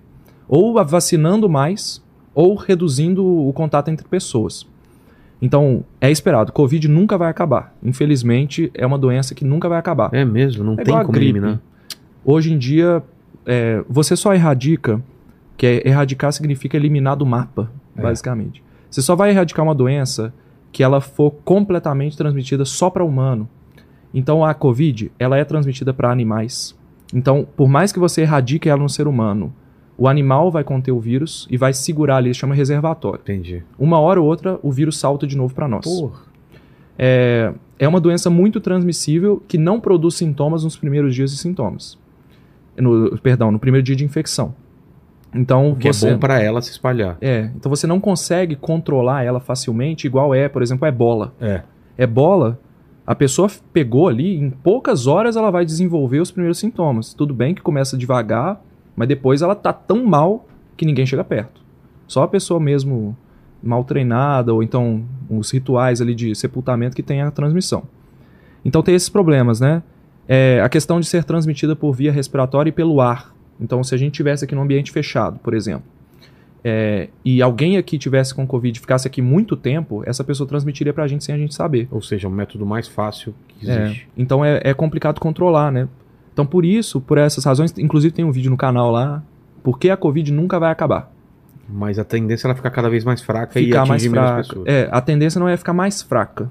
A Ah, gente não? não? tem como prever que as variantes vão ficar mais fracas. Do ponto de vista do vírus, ele não tá nem aí se você É. tá resistente ou não. O que acontece é que a gente tem tantos contatos que a gente fica mais forte, Entendi. entendeu? O vírus, ele, é- ele, ele tá ali, Probabilidade. é, vai- probabilidade. Vai fazendo mutações, mutações, mutações. Sim. Então, agora você perguntou o negócio da, da gente ter novas pandemias, É. novas epidemias. É, o Last of Us mostra uma, uma pandemia de, eh, de, De fungo, fungo, né? É. possível ou não? De fungo é possível, mas é muito difícil de acontecer, porque o, o fungo ele é um organismo muito mais complexo. É, tem uma é, é- é- a transmissão ela é muito diferente da a maioria dos fungos a transmissão é por contato. Os fungos respiratórios eles demoram muito a gerar a transmissão na pessoa. Então eu não acredito que a gente teria uma pandemia de fungos como é o The Last of Us. Tanto que no, no The Last of Us o, o fungo ele ele muta para ser trans- transmitido por esporos pelo É, ar, né? Explode os esporos. e- É. Então, eu acredito que não. Teria que Nesse ter uma coisa estilo- nesse sentido, não seria simplesmente por contato. É. Não, é.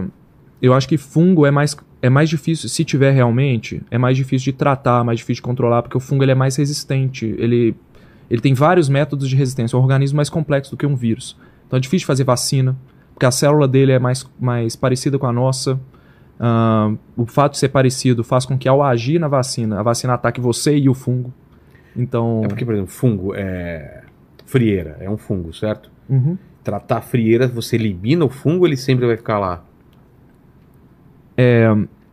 Você consegue eliminar o fungo, você consegue é micose, né, que é, É. que é o você elimina completamente, tem tratamento e tal, ele não fica lá. Mas como por ser mais complexo, o tratamento demora. Não sei se já eu já tive fungo Já na unha. tive. Você tem que fazer o unha, tratamento às vezes seis meses para É. poder retirar. Então, quem vai fazer o tratamento certinho até sumir? É. Então você tem que ter muito cuidado. É, também gera resistência, coisa que em vírus é. Você não tem efeito. é, você tem resistência e tudo, mas é muito diferente. O vírus, ele.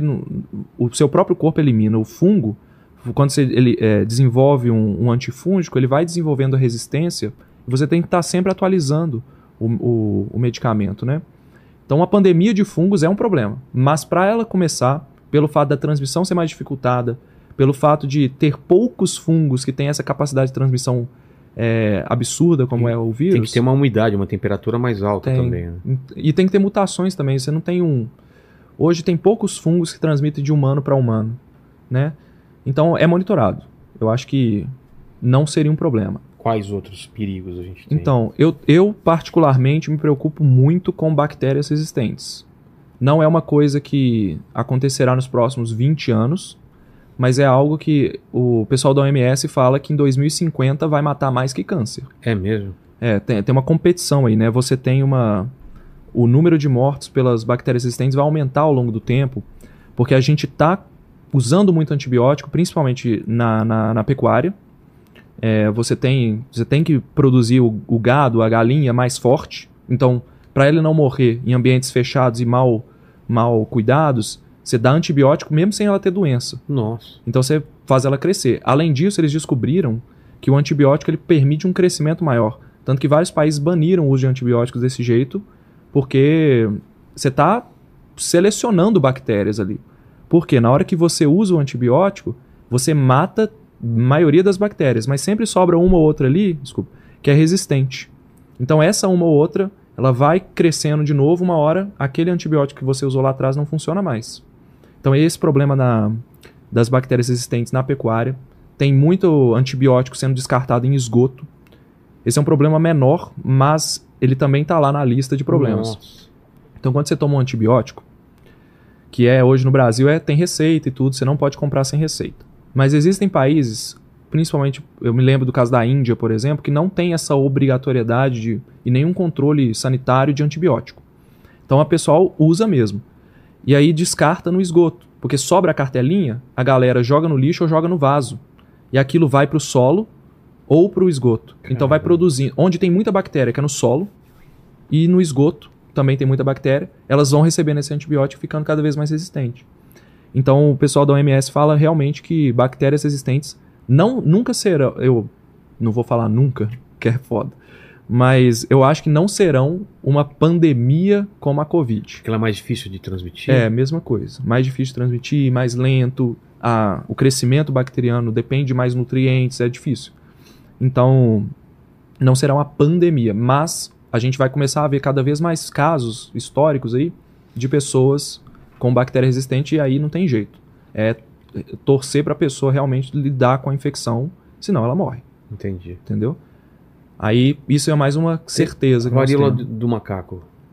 Essa foi uma coisa que sumiu, né? Mas tá aí. É... Não é do macaco?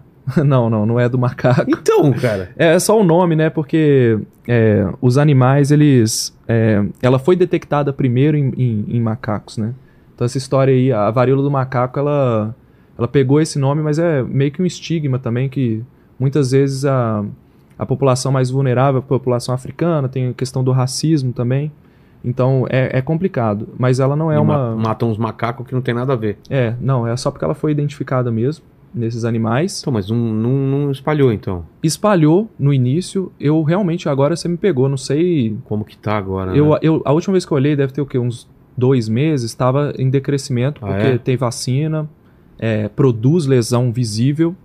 É, teve a questão de, de pegar homens homossexuais, né? Então, é, como ela é transmitida pelo contato, você vê a, a lesão, né? Então, é, é mais difícil de transmitir. Mas mesmo assim transmitia, porque ela pegava, muitas vezes a pessoa não tinha desenvolvido ainda. Mas é realmente não, não virou algo maior. A gente falou isso nos vídeos. Vai ser difícil isso aqui espalhar do jeito que, que era a. É, o. HIV, né, que, que foi um, um caos, o vírus da- dos anos 80, talvez? Acho que é anos 80, Foi né? 80. Hoje em dia também já tá controlado. Pior que não. Não, A, a pandemia de HIV é uma das pandemias que está até hoje. Ela é uma pandemia. mas ninguém mais morre. Morre. Tem Morre? casos, principalmente em países em desenvolvimento, países mais tem a- pobres. Que não tomam os É, remédios. E aqui no Brasil também, os casos em jovens de HIV, a, a última vez que eu olhei, tem um pouco mais de um ano, eles aumentaram. Então, eu acho que o, o pessoal fala que acontece o seguinte: o pessoal esquece do problema. Esquece, por exemplo, de usar camisinha. É, perde as- a, a noção da prevenção, porque na época era um problema. Eu, eu nasci em 93, não sou da época do, do HIV.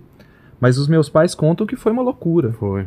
Foi muito assustador. Me imagino que deva, tenha- deva ter sido parecido com a Covid, assim. É. Porque você não sabia em quem pegava. Hoje a gente sabe os métodos de transmissão, mas os jovens não viveram isso. Então a galera tá se expondo mais.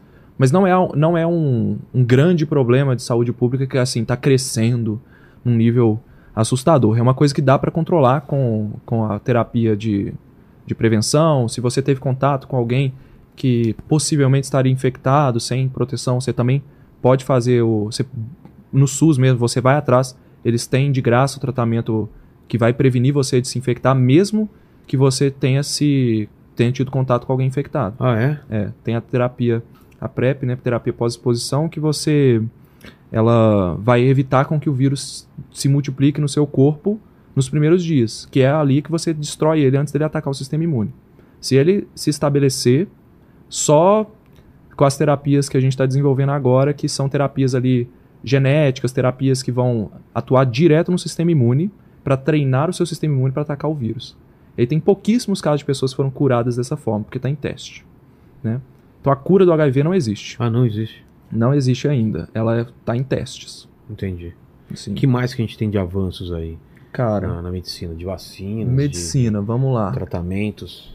Eu acho que um grande avanço agora são as imunoterapias para câncer. Ah, O é? que, que é imunoterapia, né? Você tem. é, o câncer é uma doença, são um conjunto de doenças muito diferentes. Então você tem células que vão adquirindo mutações ao longo do tempo.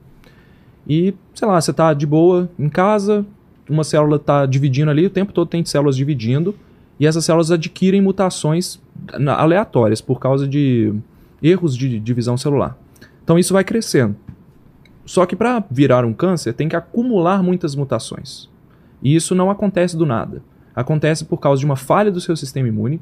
Acontece porque você se expôs a muito risco, então você usa, você fuma muito, você bebe muito, são, você está gerando lesão nas células. Então obriga elas a multiplicar muitas vezes. Você tem contato com substâncias cancerígenas, poluição do ar, por exemplo, tem muita substância cancerígena. Cigarro, é, alimentos industrializados que têm conservantes cancerígenos. Então, você se expõe ao risco.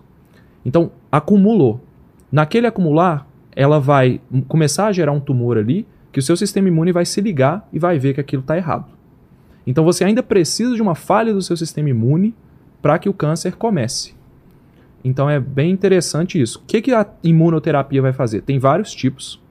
É, como o câncer ele vai se multiplicando de uma forma muito descoordenada, as células que estão ali no meio, elas vão adquirir características que não são normais de uma célula. Então ela vai ficando maluca mesmo. E aí você de repente tem um tumor, sei lá, um tumor de fígado, por exemplo, que dentro do fígado está crescendo um pulmão, porque a célula modificou mesmo a estrutura dela e ela está se assemelhando às células do pulmão, nesse nível. Então ela vai adquirindo características únicas que são identificadas por drogas. Então você tem terapias que vão ser específicas para aquele tumor. Então se desenvolveu muito anticorpos, que a gente chama de ah, muitos anticorpos monoclonais, né, que são específicos para se ligar nessas células. O problema da quimioterapia, que é a famosa, o famoso tratamento para câncer, é que a quimioterapia funciona agindo no DNA. É, ela vai ela, ela age em células que estão se multiplicando muito. Então, não é todo tipo de quimioterapia que age no DNA específico, mas a maioria é. Então, se a célula multiplicou muito, ela vai ser atacada pela quimioterapia, o tratamento tradicional. Agora, tem célula do intestino que multiplica muito, tem célula do cabelo que multiplica muito, célula do couro cabeludo, né? A pele. Então ela dá uma série de efeitos colaterais. Para eu evitar isso, eu preciso ter uma terapia que só age no câncer. Então foram desenvolvidos anticorpos, por exemplo, que vão se ligar nas células do câncer, eles são específicos para elas e vão atrair o sistema imune para ligar, porque o sistema imune tá bobo, ficou, não consegue ver aquela célula ali. Então, na hora que ele consegue ver, o sistema imune vai lá e ataca, sinaliza para o corpo matar aquilo ali. Então, o, quando você compara a quimioterapia tradicional com essas terapias novas, a, a, a taxa de vida, de a, a chance do paciente sobreviver é maior.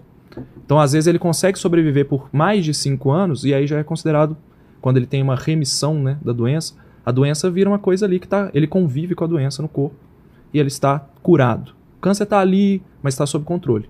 Então, ele vai acompanhando no médico e vive uma vida normal. Entendi. Então hoje câncer tem cura. É uma coisa que, que assim, não é poucos cânceres que, que tem cura. Muitos cânceres têm cura. Não só por causa dessa terapia, por causa da quimioterapia também. A quimioterapia avançou muito. A É. gente. Década de 60, 70, que as pessoas antes dessa década, dessas, dessas, desses anos morriam muito cedo. Né? No Brasil, por exemplo, a expectativa de vida não passava dos 40 Caramba. antes dos anos 50. Então, pô, era muito comum você ver amigos de escola morrendo, pô, com 25, 30 anos. Então, o pessoal morria de infecção, morria porque não tinha antibiótico, morria de infarto, não, infarto não, se bem que infarto é coisa de, de pessoa mais velha. Mas, é, morria de doenças infecciosas em geral, que eram facilmente, que são facilmente tratáveis hoje. Então, elas não viam o câncer se desenvolver nessas pessoas.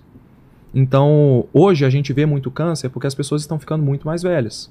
70, 80, 90 anos, como as células se multiplicam e o corpo vai adquirindo mutações ao longo do tempo, a chance de ter câncer é maior. E aí, lá no início, quando esse fenômeno começou na década de 60 e 70, não se tinha tratamento para isso, porque era uma doença nova, você tinha poucos tratamentos. Então, tinha radioterapia, tinha quimioterapia, mas era muito arcaico. Hoje, não. A gente estuda muito, tem muito a avançar. É, tem um, um- um cara muito legal de trazer aqui que é o Bruno Filardi, ele é médico oncologista, ele fala muito bem sobre isso, de como que a oncogenética, né, que é você pegar uma célula do seu câncer, assim, do, do câncer da pessoa, e extrair ela para entender o que, que tem no DNA dela e fazer um tratamento para você, isso avançou muito. Só que ainda não está disseminado no SUS, né? Em países em- é, desenvolvidos você tem isso, de você estudar o, o que, que é o perfil do câncer da pessoa para fazer o tratamento que funciona para ela.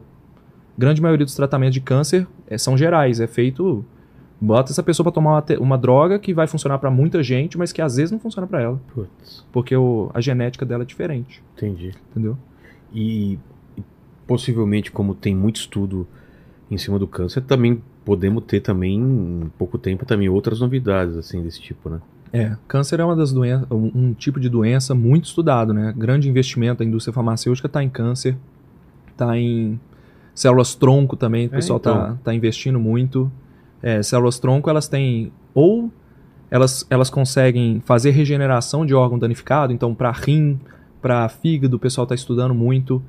É, eles estão fazendo transplante de órgãos, começando a fazer isso em, em pesquisa, mas já existem algumas terapias de transplante de órgão sintético. Então a pessoa meio que vira um, não vira um robô, não. A pessoa- o órgão é de verdade que mesmo. tipo de órgão? Principalmente bexiga, É. que é um órgão muito simples, né? Ela é uma bolsa. Às vezes a pessoa tem um dano na bexiga, tem uma, uma infecção que, que propagou para a bexiga e ficou. realmente trouxe um dano ali, ou um impacto mesmo, um trauma, um acidente, que você. Basicamente você cria uma camada de, de células, de verdade mesmo, e monta ali a estrutura da bexiga e transplanta na pessoa. E o mais legal é que você não vai ter rejeição do órgão, porque você faz as células com, com a estrutura da, da- da- Que que, doideira, se assemelha cara. à pessoa. Isso no futuro, né? A gente tem. Às vezes os estudos estão avançando. Mas a ideia é pegar o, o DNA da pessoa e no futuro ter um, um tratamento específico para ela. Então a medicina, é, o pessoal chama de é, medicina. Ah, esqueci agora.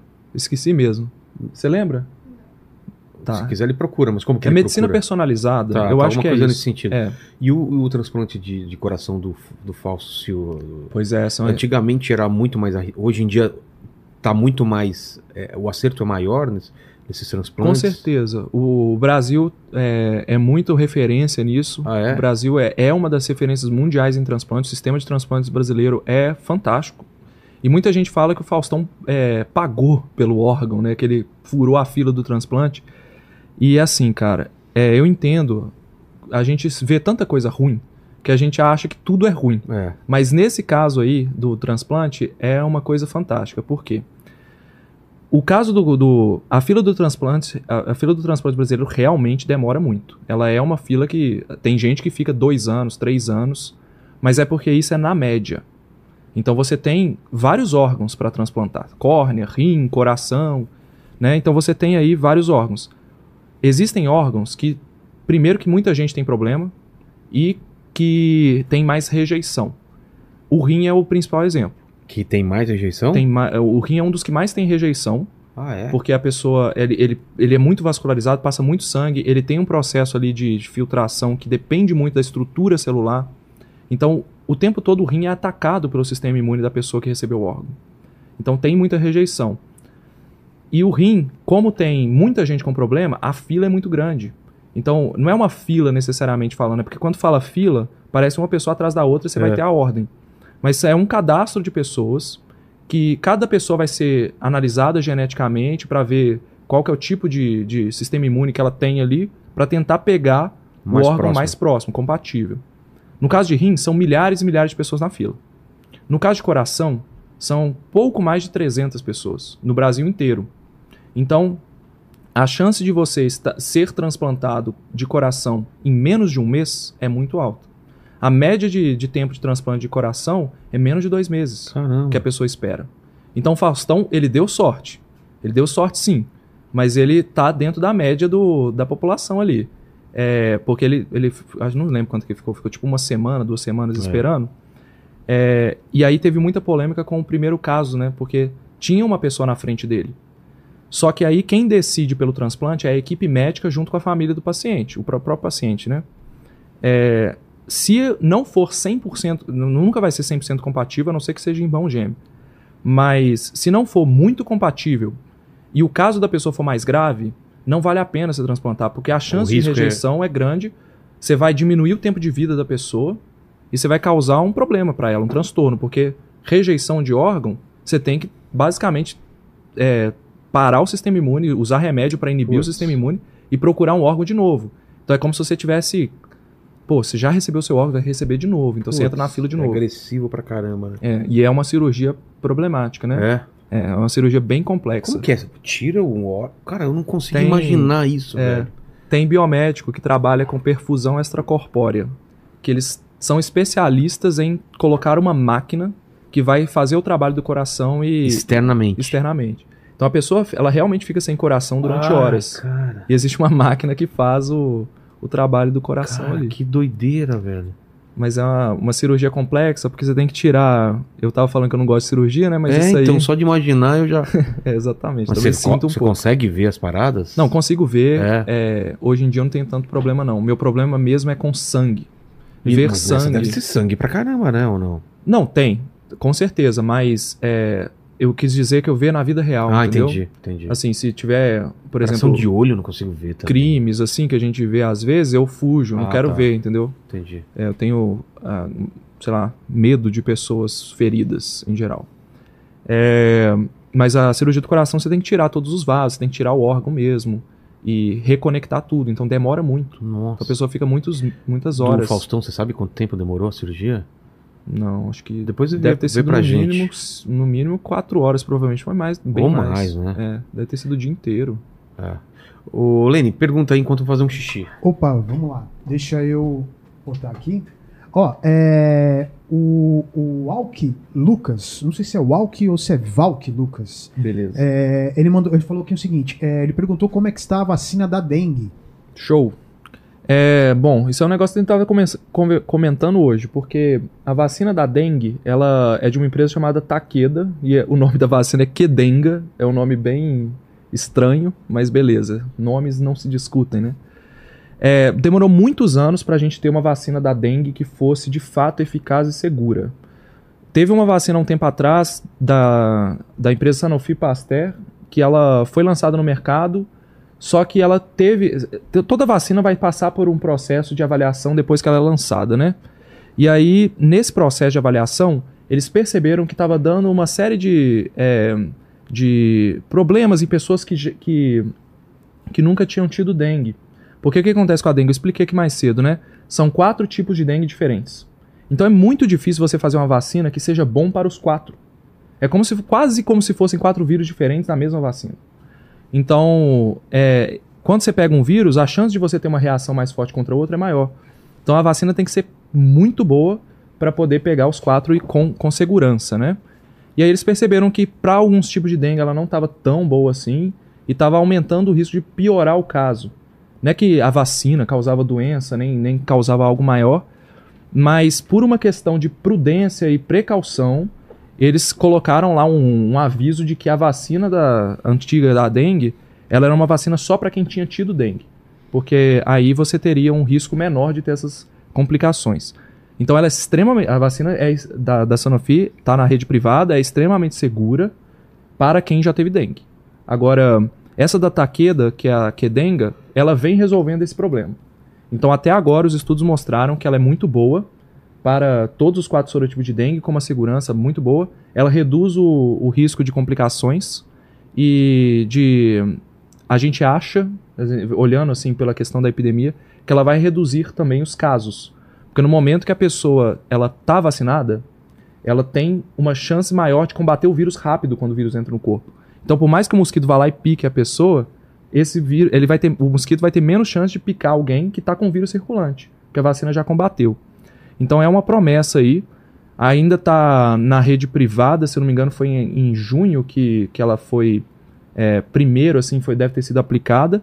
E a ideia é ela fazer parte do. O pessoal da empresa, com certeza, deve estar querendo que ela faça parte do programa de controle da dengue. Né? Mas eu, eu acredito que vai demorar um pouco e que ela talvez não resolva o problema completamente. Não, a gente tem muitos casos de dengue no Brasil ainda. Tem, vai ter dificuldade de aplicação. É uma vacina que vai ter, não tem tanto incentivo, então não é igual a Covid que vai todo mundo tomar. Ele- Eles vão começar a aplicar em zonas de teste primeiro para conter epidemias que possam vir a acontecer. Então, cidades que, que têm maior problema com isso. Eu acredito, assim, eu gostaria muito que ela fosse para o sistema de saúde, mas por enquanto é só na rede privada. Tem um vídeo do canal de vocês que fala que eu não fui o espermatozoide mais rápido. e eu fiquei meio decepcionado, porque eu achei que eu tinha vencido na vida logo de cara. Pois é, é. verdade isso? Eu não fui o espermatozoide mais rápido. Olha, O não, Lene foi. Você pode ter Será? sido mais Será? rápido. Eu, eu, assim, é, muito se acreditava, né, que era uma corrida Exato. pra, pra vencer e tal. Chegar E, no óvulo e tal. é, só que depois que eles foram vendo mais o processo, chegam muitos juntos, assim, vários espermatozoides chegam no óvulo. E não se sabe exatamente por quê, mas o óvulo seleciona alguns. Ah, é? Pode selecionar um, pode selecionar outro. Então, na verdade, o que acontece é o óvulo selecionar, a gente acredita, os cientistas acreditam que é aquele mais preparado geneticamente para Não é poder. só o mais rápido. É, não é Pode só o mais chegado rápido. depois, ra- rapidão lá, e ele. É. e E, aí isso mata o outro? Não é que mata, ele, o óvulo ele, ele libera uma série de substâncias que protegem. Ali, naquele momento, não entra mais. Ele, ele cria uma capa. Ao- quando Ah, entra é? o primeiro, há um estímulo, uma cascata ali de reações químicas que ele cria uma capa e imediatamente trava. E aí pode ser que entre outro, né? Aí gera os gêmeos e tal. É. Mas a, a capa protege para você não ter concorrência na hora de, de produzir o, o embrião, né? É, mas então é isso. Então, não necessariamente você venceu na vida. Você pode ter nascido por Não, causa eu ganhei que... Não, se bem que você é. foi escolhido, Foi né? escolhido, exatamente. Foi. Então a galera lá, o pessoal que é jovem, né, fala, pô, mas nem isso. Nem isso. nem consegui. isso. Lene, essa vitória os caras estão tirando da Você gente. vê que coisa, a gente du- é tão duro conseguir uma vitória e querem tirar da gente. Pode estar parecendo o Mundial do Palmeiras, né? Exato. Isso aí não tem jeito, né? Fala aí, Lene. Ó, a Suelen, ela pediu pra você falar sobre. É um tema polêmico, tá? Sobre a Coca-Cola Zero, os maus da Coca-Cola Zero. Putz, fala porque eu tô, eu tô tentando parar aí, velho, e é o sódio, né, o problema? O que que é o problema? Então, não tem um problema tão desentope grave pia, assim. né? Não, desentope pia, mas Coca-Cola desentope qualquer coisa, né? Até o estômago da E galera. a gente o que que faz? Coloca pra dentro, né? A galera de ressaca usa pra É. pra poder voltar, né? Pra hidratar e tudo. Mas a Coca-Cola Zero e outros refrigerantes Zero, eles realmente eles têm um aumento do sódio em relação a outros refrigerantes. Mas esse aumento está muito abaixo daquilo que poderia causar mal.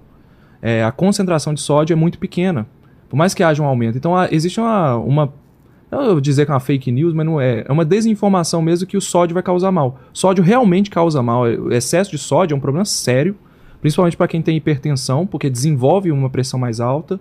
Para quem tem risco cardiovascular, porque tem ali o sangue vai fazer uma pressão maior onde o vaso está mais danificado. É, mas no caso da Coca-Cola Zero, a não ser que você tome, assim, 3, 5, é, acho que muito mais do que 3 litros de coca por dia não vai fazer diferença. Caramba. É, realmente é um mito de que a, o sódio da Coca Zero vai fazer mal e de outros refrigerantes zero. Tá? Então, como é que era o nome da moça?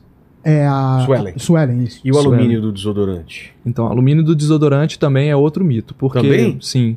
Porque você usa o, o desodorante aerosol, né? Ele, ele tem alumínio de fato para poder melhorar a fixação do produto ali no, no, no corpo. E o alumínio, o alumínio em si, o metal, se você absorver muito alumínio, é tóxico. Mas a concentração de alumínio que chega no corpo, primeiro que ele não é 100% absorvido, é muito pouco absorvido. E mesmo que ele seja absorvido, o rim vai eliminar muito mais do que 90% do que foi absorvido. Então, para causar mal, não não tem. é, teria que usar muito e no, no nosso dia a dia a gente não usa tanto assim. Você teria que literalmente comer alumínio para você ter problema. Entendeu? E por que que o... Falando de refrigerante, por que o refrigerante de garrafa de vidro é mais gostoso do que o de lata? Putz. Aí E é, não é? é, é mais Bem Uma gostoso mesmo. coquinha daquelas da Oh. garrafinha, cara. É. Bom, existe uma diferença né, no material do plástico, do metal e do, do vidro. É. Então, ah, é porque tem de plástico também, né? É, então, onde a, a bebida foi envasada, né? O pessoal que trabalha com vinho sabe disso. Se você depende. de- azeite também, você tem a, a garrafinha, dependendo da, É. da marca. Você tem plástico, você tem vidro. Metal. O material. Todo material, o, o pessoal da física sabe, né? Nenhum átomo encosta um no outro.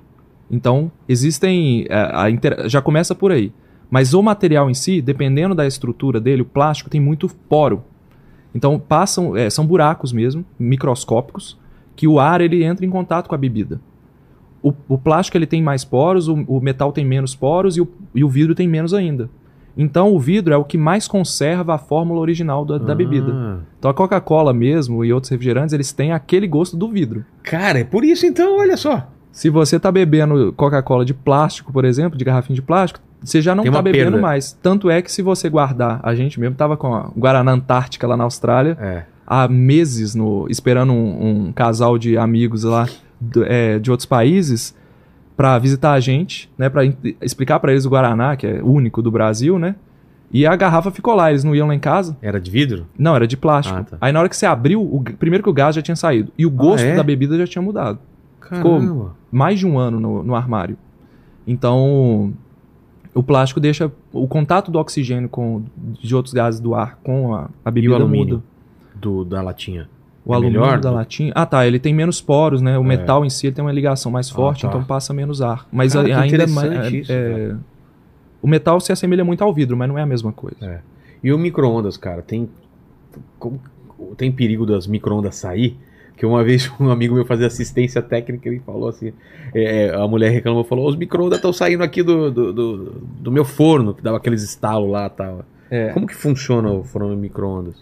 Pô, aí. Foi uma descoberta. Funcionar é o, o pessoal da física É, vai te que vai- explicar e eu tenho que estudar. A galera da, da divulgação científica, né?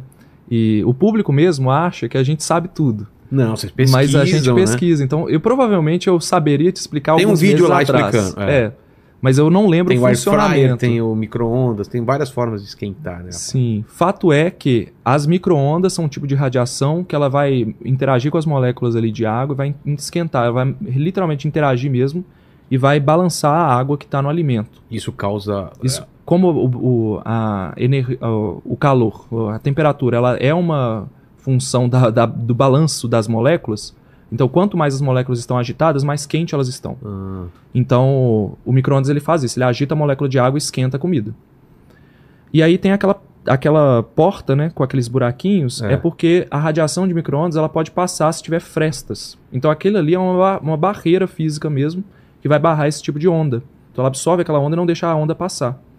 É, então, o problema dos micro-ondas é que a radiação do micro-ondas não é ionizante, então ela não causa câncer. Agora, ela esquenta. Se vazar micro-ondas, você estiver ali colado no micro-ondas esperando sua pipoca explodir e, e seu, e seu corpo estiver colado no micro-ondas, você vai esquentar, pode até queimar Ah, se é? o micro-ondas estiver vazando. Então por isso que tem aquela porta daquele jeito. A galera acha que, que o micro-ondas faz mal porque tem muito, é, muita gente que fala do plástico, né? Se você colocar plástico no micro-ondas, já o que, ouviu? acontece? Eu não sei. Ele Tem o- dá uma engruvinhada? Tem é o plástico específico no Que é micro-ondas, bem grosso, mais grosso, que ele não derrete. E o, plá o plásticos em geral, eles têm BPA. É, BPA é o bisfenol A, é um tipo de, de substância que é usada para aumentar a resistência do plástico. E essa substância, ao longo dos anos, foi vista que ela tinha uma associação com, com casos de câncer. Ah, é? É, mas é. Depois eles viram isso em animais. Quando você faz o teste em seres humanos, a concentração de BPA não justifica. Então você não consegue mostrar que o BPA ele é capaz de causar o câncer. E a, a- a galera pega os estudos em animais e fala, cara, isso aqui causa câncer em humanos. Aí vira um problema. Mas na verdade a gente não tem as evidências suficientes para mostrar isso. E aí eu acho que é isso, sabe? Que associa uma coisa com a outra e fala, micro-ondas causa câncer. No micro-ondas não causa câncer, micro-ondas é super seguro. Tem gente que assiste os nossos vídeos que muitas vezes vem falar, poxa, muito obrigado por, por ter falado isso, porque deixa de comprar um micro-ondas por causa disso. Sério? Sério, muita gente. A fryer é outro esquema. Air fryer é outro esquema. Ela só gira o ar ali quente, né? De uma forma extremamente eficiente e esquenta a comida. Só que aí o pessoal fala, ah, mas por que o ar esquenta muito, gera acrilamida, que é um Que- tipo de outra substância Sei. que também está associada ao câncer, mas só numa concentração muito alta. O, o ser humano não vai comer acrilamida e nem BPA e nem outras substâncias é, num nível que vá gerar algum problema. Entendeu? Então você precisaria comer muito daquilo ali para poder causar. Como eu falei para você, para você ter câncer, você precisa combinar uma série de, de erros. Falhas em cima de É. falhas. Então, as- por que, que as pessoas têm? Porque, é comum. estatisticamente. Né? Estatisticamente, isso é muito bom você ter falado isso. É, às vezes o pessoal esquece que o mundo tem 8, já tem 8 bilhões de pessoas. Então, se pegar uma doença que pega 0,01%, É muita gente. sei lá, vai dar 800 mil ou É, eu não 8 sou bom de milhões, conta, eu também não sei desculpa. não. É. Mas vai dar um número acima de 800 mil, É. provavelmente. Na hora que você pega, se você olhar para aquilo ali, você vai ver muita gente doente. Entendeu? Então, é por isso. Entendi. Fala, Leni. Ó, o, o Renan aqui, ele tá pedindo pra você comentar sobre o seu vídeo que você fala que beijar na boca é tão bom. Os caras foram longe. Cara, que foram longe. aleatório isso, cara. Não, cara, assim, É, É tua opinião ou tem um embasamento não, científico? tem, tem que ter embasamento, senão a gente não publica. É, pô. mas é beijar qualquer boca ou não? Depende do que você gosta. Exatamente. É, vamos lá. O ser humano, ele é um ser social. Então, a gente precisa de contato para poder ficar feliz, para a gente poder desenvolver a nossa, as nossas características. E quando você fica sozinho, você começa. Muita gente é, na pandemia e essa questão de, de lockdown, esse, esse negócio, começaram a ficar bem tristes e realmente desenvolver transtornos de saúde mental. O, o- a questão do beijo é que ali você tem um contato, literalmente um contato físico, que evolutivamente ele foi visto ali como uma coisa que uniu as pessoas. Não se sabe. ah, o beijo ele foi desenvolvido, ele, ele, ele aparece em várias culturas diferentes ao longo do mundo. Muitas pessoas, muitas culturas que não tinham contato tinham o beijo como uma prática amorosa, uma prática de, de contato que representava ali um, um vínculo. Pode ser um beijo entre homens, pra, dependendo da cultura ali, é, ele não era um problema, entendeu? Dependendo do. Mesmo evolutivamente. Então, era uma, um vínculo de contato. E quimicamente, na hora que você toca o lábio, o lábio ele é uma, uma região muito vascularizada e muito sensível. Então, tem muitos neurônios, muitas terminações nervosas. Então, quando você beija alguém, você e a pessoa têm uma liberação de hormônios ali, que é principalmente ocitocina, né? Que a galera fala que é o hormônio do, do amor que gera uma sensação literal de prazer. É, é a mesma sensação, por exemplo, que a mãe, ao dar de mamar para o filho, também tem. Né? Durante o sexo, a pessoa também libera muito ocitocina. É o, é, é o hormônio que, que é realmente o hormônio do amor, entendeu? E é por isso que o beijo é tão bom, porque ele está liberando uma reação química que vai disparar. Ocitocina. Isso. Tá liberando ocitocina ultimamente, ô, ô, ô Lene? Tô devagar, cara. Pô, libera essa ocitocina aí, cara. É. Fica guardando pra você. É, tá acumulando aqui. Manda, manda. Ó, a, a Raika Alves, ela perguntou se há alguma chance da doença do carrapato virar uma epidemia. Tá. É o, é o É a, Chagas? febre, é a febre maculosa. Ah, é outra coisa. É, teve um caso, alguns casos aqui no interior de São Paulo, né? Qual há que uns é meses atrás. É transmitida pelo carrapato estrela, principalmente. É, é comum esse carrapato ou Então, é raro? Esse carrapato é um carrapato que ele tem muito em zona rural. Tá. Não é o carrapato de cachorro que a gente vê comumente. O carrapato de cachorro e esse de gato também, que pode ser até o mesmo, eles carregam é, o, o, o causador da doença ali, mas eles não têm uma co- comprovação de que eles transmitem. Então Tá. pode ser que transmita, mas o principal é o carrapato estrela, que ele tem uma... Se você for procurar no Google aí, se quiser colocar Coloca pra, na imagem pra gente. imagem, é um carrapato que ele estrela. tem uma. é, a figurinha dele é. A figurinha. a- A o formato dele parece, Parece uma uma estrelinha. estrela. Então ele é chamado dessa forma. E aí a, teve um surto aqui no interior de São Paulo uns meses atrás, acho que dois ou três meses atrás, e a gente foi acompanhar, né? Fez vídeo e tudo. Porque não é normal ter tanta gente, e, e a febre maculosa ela mata. Ela é uma doença que, que se não for tratada, ela tem uma taxa de, de, de morte muito grande. E o problema é que as, as autoridades de saúde não estão preparadas. É isso? Isso mesmo. Mas não tem formato de estrela. Não, é porque depende do. Eu, eu concordo com você. Mas se você for olhar ali no meio, tem ali um formatozinho de, de Ah, pontinhos na, na, na, na- na armadurinha dela, não nos Isso. pés. Tá. no tórax. Cara, que bicho Agora feio. já. É muito pequeno? É, ele é desse tamanhozinho assim. Tá. Mas quando ele, ele suga o sangue, ele é- fica grande. É? É. Aí ele dá uma inchada. Dá uma inchada. Caramba, velho. Então, é, esse bichinho aí é responsável por transmitir uma bactéria chamada Rickettsia, que as autoridades, quando não estão preparadas, elas, essa doença começa como dengue em regiões endêmicas. Então as pessoas acham, pessoa Confundem? com, é, começa com febre, dor no corpo, dor de cabeça, e aí depois evolui para algo mais grave. Então, você- muitas o que aconteceu, é, eu não sei exatamente o boletim e tudo, exatamente o que aconteceu, mas o que provavelmente aconteceu foi que as autoridades mandaram, é, primeiro, que não identificaram o surto de, de cara, né? Uma falha de vigilância. E depois, o pessoal foi tratado como se fosse dengue. Ou então foi tratado como se fosse outra coisa. Ninguém imaginava que poderia ser febre, febre maculosa. Então as primeiras pessoas morreram. Depois começaram a descobrir que não era o dengue. E aí fizeram um tratamento, vigilância e tudo. Então foi preparado. Ali você dispara uma resposta de treinamento, porque houve falha de treinamento. É. Médico, enfermeiro, equipe de atendimento, todo mundo errou. o Ministério da Saúde errou. Porque se houve falha de treinamento, errou o Ministério. O governo do Estado errou. Então, você tem todo um trabalho, igual a aviação. Caiu o avião, falhou tudo. Tem, uma, série de falhas. é. Né? Uma série de falhas ali. E qual que foi a pergunta? Sobre, ah, se vai virar uma Ah, epidemia, né? É, Vamos, de- depois que você, você, você responder essa pergunta, explica pra gente a diferença em endemia, epidemia, pandemia, beleza. É, mamamia. Não, mama não. É, a, a febre maculosa não vai virar uma epidemia, nem uma pandemia, justamente pelo modo de transmissão. É. Você precisa ter o contato com o, o vetor, né, o carrapato, para poder ter a doença. Então, eu não transmito para você se eu tiver, Entendi. entendeu? Então precisa ter um carrapato que me pica, depois fica um tempo com a bactéria, passa para você, você desenvolve, o carrapato pica. Então, é muito difícil você ter surto. E, e aí que tá o negócio. Quando você tem um surto, o número de casos aumenta muito rápido e depois ele cai rápido. Por quê? Porque surto é isso, você tem um, um aumento repentino de casos. Imagina que você foi no restaurante com sua esposa, vocês foram lá e infelizmente vocês comeram um negócio estragado. Se for realmente a comida do restaurante, um tanto de gente no restaurante vai É, passar mal. Todo mundo lá que pediu a mesma coisa. É isso. E aí a vigilância da cidade vai tentar investigar, porque, pô, sei lá, você passou mal e tal, de boa, mas se for uma criança, às vezes morre É. dependendo do- do- da gravidade do negócio. Então tem que ter uma investigação. E quando eles investigam, eles veem lá 35 pessoas no bairro tiveram esse problema.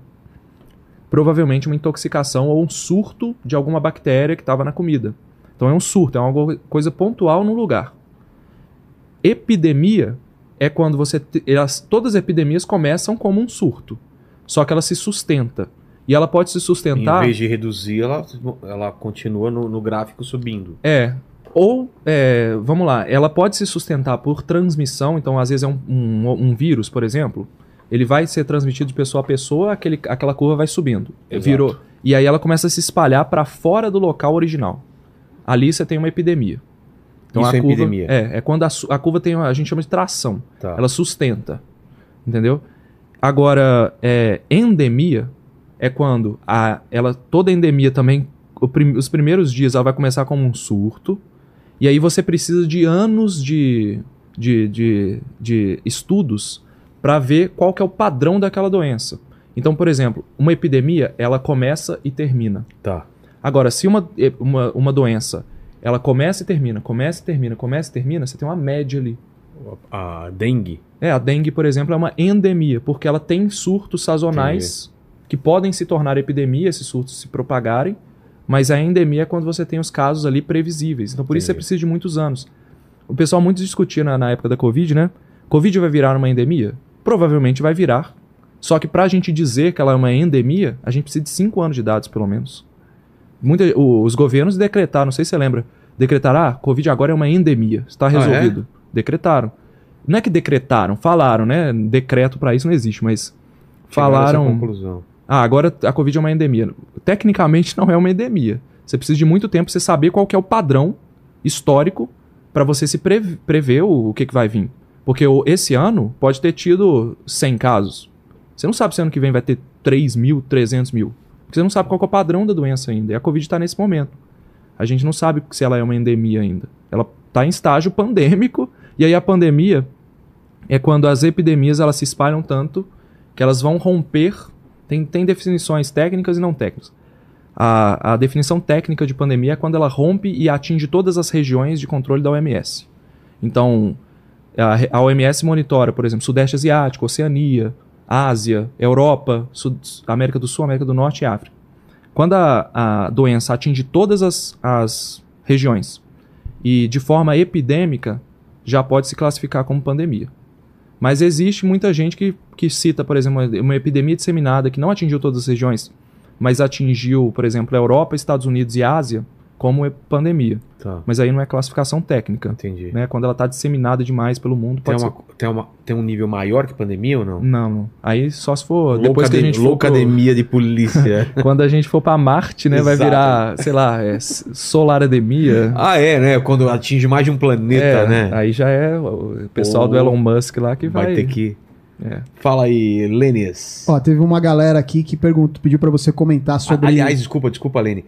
Tem o, o Guerra dos Mundos que a gente vence o, os Hum. alienígenas com o vírus da gripe, né? Os caras vêm pra cá, começam a destruir, pegam gripe e morrem. Aquele filme do Brad Pitt também, que é o. O Z lá? O Z, que Guerra os- Mundial Z. Guerra é. Mundial Z, que Eu não os, lembro. os zumbis não, não atacam determinadas pessoas porque elas têm, acho que é o câncer, não é isso? Ah, assim. Pô, é? Então, esse é um, é um conceito muito interessante. O, vir- o, o, o filme é muito bacana e o livro é melhor ainda, porque o livro conta a origem do vírus e tal. Não vou dar spoilers, mas. Eu tenho esse livro, vou Muito ele, bom. Ele é, ele é.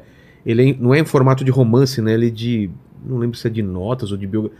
É alguém. alguém É porque eu acho que conta a história do- da origem do vírus através de umas histórias do- dos médicos que trataram os pode primeiros ser, pode pacientes. ser, é. Então, o que que acontece com, com Guerra Mundial Z? Eu vou ter que dar spoiler Não, do vídeo. relaxa, já é filme. muito É, já antigo. tem, é, pelo amor de Pô, Deus, né? tape o. Abaixa o som agora. É, se você não viu o filme, spoilers alert, é, É. você, o, o, o- Eu não lembro agora se é vírus ou bactéria, agora realmente não lembro, mas quando um vírus tem que se propagar.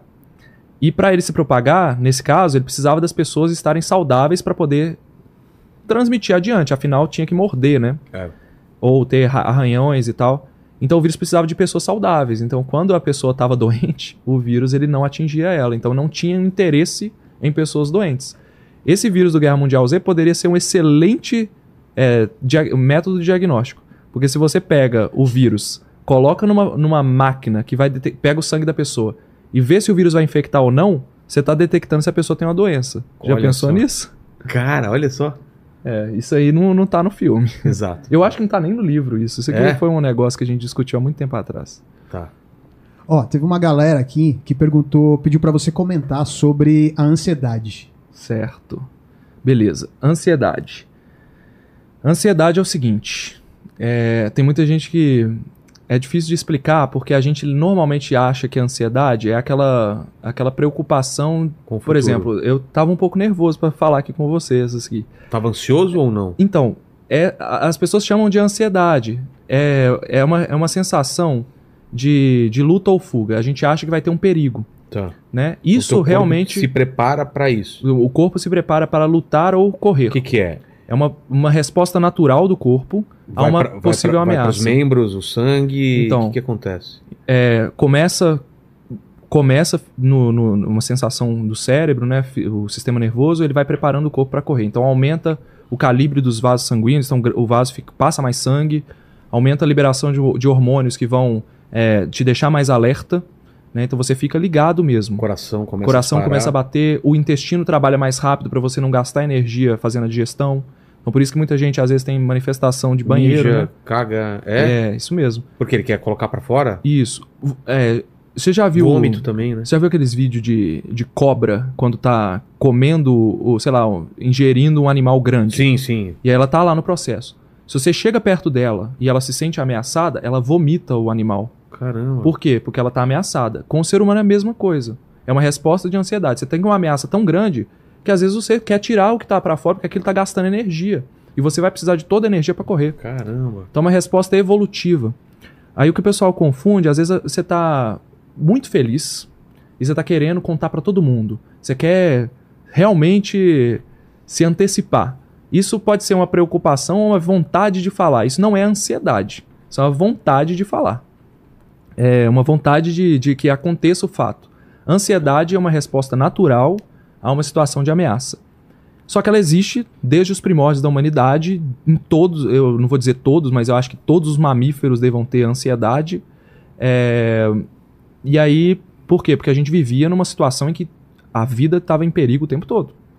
Então você vivia numa- de noite, você tinha que dilatar a pupila para enxergar mais. Se você ouve um barulho de um animal, você tem que ficar ligado, porque É. pode ser um risco para o seu grupo.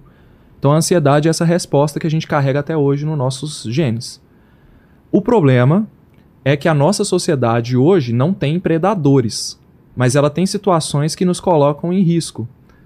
E a gente, igual realmente aqui, sem, sem ofensas, mas quando eu cheguei, a gente fica nervoso, fica preocupado. Então eu estava ansioso. Então você começa a suar mesmo. Parece que você vai se expor a um risco não e parece, depois passa. Você parece muito calmo, não parece? Parece mesmo. nenhum Muito momento obrigado. pareceu.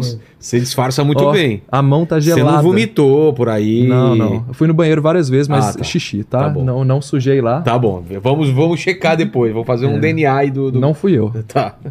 Mas então eu tive essa sensação de ansiedade que é natural. Você vai apresentar um trabalho na escola, você E é- vai. Mas é ruim pro corpo isso? Se Não. você sente Então, constantemente? Bom, no início você pode ter ansiedade, e aí o problema começa quando você começa a ter um estágio pior disso. Ela começa a se repetir. Então, é, o, o pessoal da psicologia vai falar melhor, mas eles chamam de traços de ansiedade. Que é quando a sua ansiedade ela deixa de ser natural. Então, por mais que, que você. Você não tem problema nenhum, você não vai apresentar nada. é, você simplesmente, por ter respondido várias vezes com aquilo, você ter tido tantos. é, tantas vezes a ansiedade, ou por uma questão psicológica mesmo, ou até fisiológica, alterações cerebrais, por vários motivos, você vai desenvolver a ansiedade várias vezes durante a semana. Às vezes você está de boa, o coração começa a disparar, o, o músculo realmente cresce, você fica mais forte, preparado para lutar, e você começa a ter aquilo de repente trabalhando, do Não. nada. É, então tem- Aí é preocupante. Aí você começa a se preocupar, porque essa não é a ansi- ansiedade normal. É a ansiedade que ela começa a, a suspeitar que tem alguma coisa ali agindo para além do, do psicológico, É. né? Então a resposta de ansiedade no corpo E você tem ansiedade de ter ansiedade. também acontece. A pessoa começa, às vezes É. ela tem uma, um- uma palpitação cardíaca que às vezes acontece normalmente, ela já acha que ela vai ter uma crise, ela, E aí e piora, ela né? tem a crise. Putz. Então, o, a a ansiedade é uma, natural. Traços de ansiedade é quando você começa a desenvolver isso mais frequentemente. E aí me perdoem, psicólogos, psiquiatras, estiver falando errado aí os, os termos, mas é, porque não é a minha área de especialidade. E depois você tem a- as crises, né? A pessoa tem um, um- várias vezes esse- esses traços de ansiedade e as crises, ela desenvolve transtorno de ansiedade generalizada. Que é quando literalmente o seu corpo se acostuma ao estágio de ansiedade, ele vai ter reações fisiológicas, você vai ter uma doença da ansiedade. Você não tem como controlar isso é, sem apoio psicológico, sem remédios. Você precisa de ajuda. Então, esse transtorno de ansiedade generalizada está aumentando na nossa população.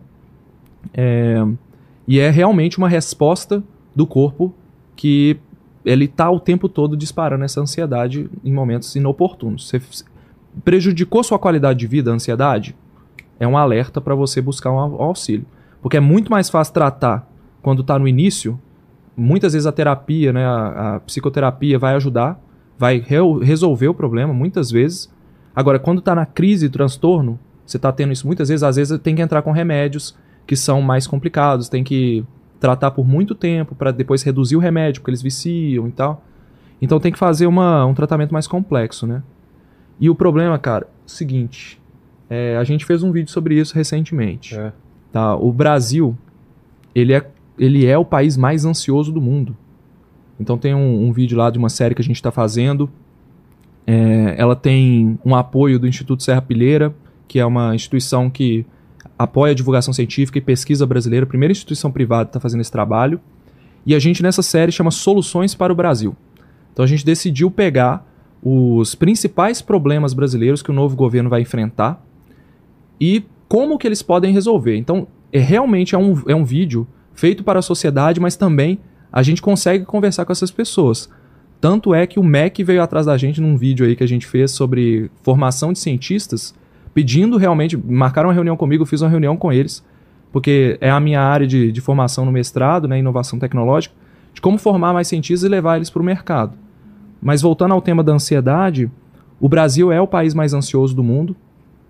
Estatisticamente, a gente está muito acima de outros países, assim, é assustador. Não foi a pandemia que causou isso. E são três. é, eu não vou falar todos os fatores, senão eu vou deixar o pessoal ver o vídeo. Não, fala aí, o pessoal vai ver depois mais profundamente as não, coisas. beleza, então. É, são, são? alguns fatores. Você tem a principal. O, eu não sei dizer o principal deles, mas um dos principais é a questão financeira e a questão da dificuldade das Exatamente. pessoas. Da, da instabilidade, né? É, muitos países no mundo têm instabilidade financeira, corrupção, dificuldades socioeconômicas, mas eu, o, o Brasil é um país que ele tem uma desigualdade muito grande. Então você vê, você vê pessoas com muito sucesso financeiro, muito sucesso na vida e pessoas muito realmente precisando de ajuda. Então, essa, essa instabilidade financeira das famílias, que estão cada vez mais endividadas, a crise econômica que começou em 2014 está até hoje, basicamente, ela aumentou os casos de ansiedade no Brasil. E não só ansiedade, depressão também. Então, saúde mental em geral, para quem está se formando na área de saúde, é um tema muito importante. Vai ter mercado para isso e vai ter muita gente precisando de ajuda. Então, tem esses, é, essa questão é, financeira, tem a questão do uso de redes sociais também, que está aumentando. O Brasil é o país que. Você sabe se é o maior, o maior que usa? Eu acho que é. Dá uma olhada aí. A gente. É. Assim, a média mundial é uma hora e pouco. O Brasil usa três horas, uma coisa Caramba. assim. Tá lá no vídeo, agora os dados eu não, não lembro exatamente. Mas o Brasil é um exemplo de país que usa muita rede social. E não é só a rede social, é a internet em geral, né? Ela te expõe a um, um ambiente que você vai ter contato com pessoas, igual eu falei, as pessoas bem-sucedidas, as pessoas que são diferentes da sua realidade, você vai se comparar com elas. Tem a questão que ainda está sendo estudada sobre vício em redes sociais, que é literalmente vício mesmo, porque eles estão tentando classificar como vício ou como alguma coisa que tá, traz mal. Porque o vício é uma, é uma. É quando aquela atividade que você faz, você não consegue controlar o, o uso daquela atividade. Então, você vai na rede social, a pessoa anda com o celular, ela está parada, vem uma resposta igual cigarro vem a vontade de usar a rede social. Então ali você está se prejudicando, você prejudica seu trabalho, você está perdendo tempo. Você de, no momento que deixa de fazer as coisas do dia a dia, buscar o filho na escola, fazer o almoço, fazer o básico do seu dia a dia para usar a rede social, ali você pode estar classificado como vício. Então os, especialistas estão discutindo se é vício mesmo. Então, como o Brasil usa muita rede social. Você viu aí, Lene? Tem isso. São 3 horas e 44 minutos em média. E é o maior é, uso de. Tá na lista dos maiores. Tem, gente, tem gente que usa mais? Tem, acho que eu. Quer ver aqui, ó, pelos, pelo que eu achei aqui, os americanos ainda parece estar na frente um tá, pouco. Tá, depois você é. vê pra gente aí. Beleza. É, e o terceiro fator, você lembra? a gente faz os vídeos, mas é porque tem muita informação. Ah, é, assim, o brasileiro, ele não fala sobre saúde, eh, saúde mental.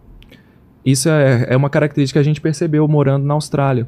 As pessoas têm mais abertura para falar sobre problemas do que o brasileiro em geral. É lógico que a minha experiência não representa a maioria das pessoas, mas os dados mostram que os brasileiros eles não conversam. É um tabu ainda falar que está com ansiedade, que está com, com a saúde mental debilitada, porque você é visto como louco. A palavra louco ela é, é uma palavra muito forte para quem entende do problema. Porque o louco está no estágio ali de delírio, alucinações, que não é, é uma doença. Então, as pessoas associam a loucura, o, a pessoa com saúde mental, ao hospital psiquiátrico, que é o tratamento severo, que muitas vezes no, no passado era visto como um problema sério. E não e acham que se ela falar que ela está com a saúde mental debilitada, ela é aquela pessoa que tem que ficar internada no hospital psiquiátrico, que era um, um problema, era uma vergonha para a família. Então, isso ainda não mudou. A gente é, deixa o problema de saúde mental evoluir, como eu falei para você, de ansiedade, né, por exemplo. A ansiedade a pessoa tem, acha que está tudo bem, ela vai desenvolvendo, chega um ponto que o corpo dela começa a disparar a resposta de ansiedade naturalmente. O tempo todo ela está ansiosa, né? Eu não sei te dizer hoje se a geração mais nova que está nascendo com as redes sociais ela está mais ansiosa isso é uma dúvida dos especialistas ainda, está em estudo, mas eu acredito que sim. Isso é uma opinião, né? Opinião minha. Eu acredito que essa geração, ela, a geração que nasceu depois dos anos 2000, ela vai ter mais problemas de saúde mental, não só por esses fatores, mas pelo uso de rede social.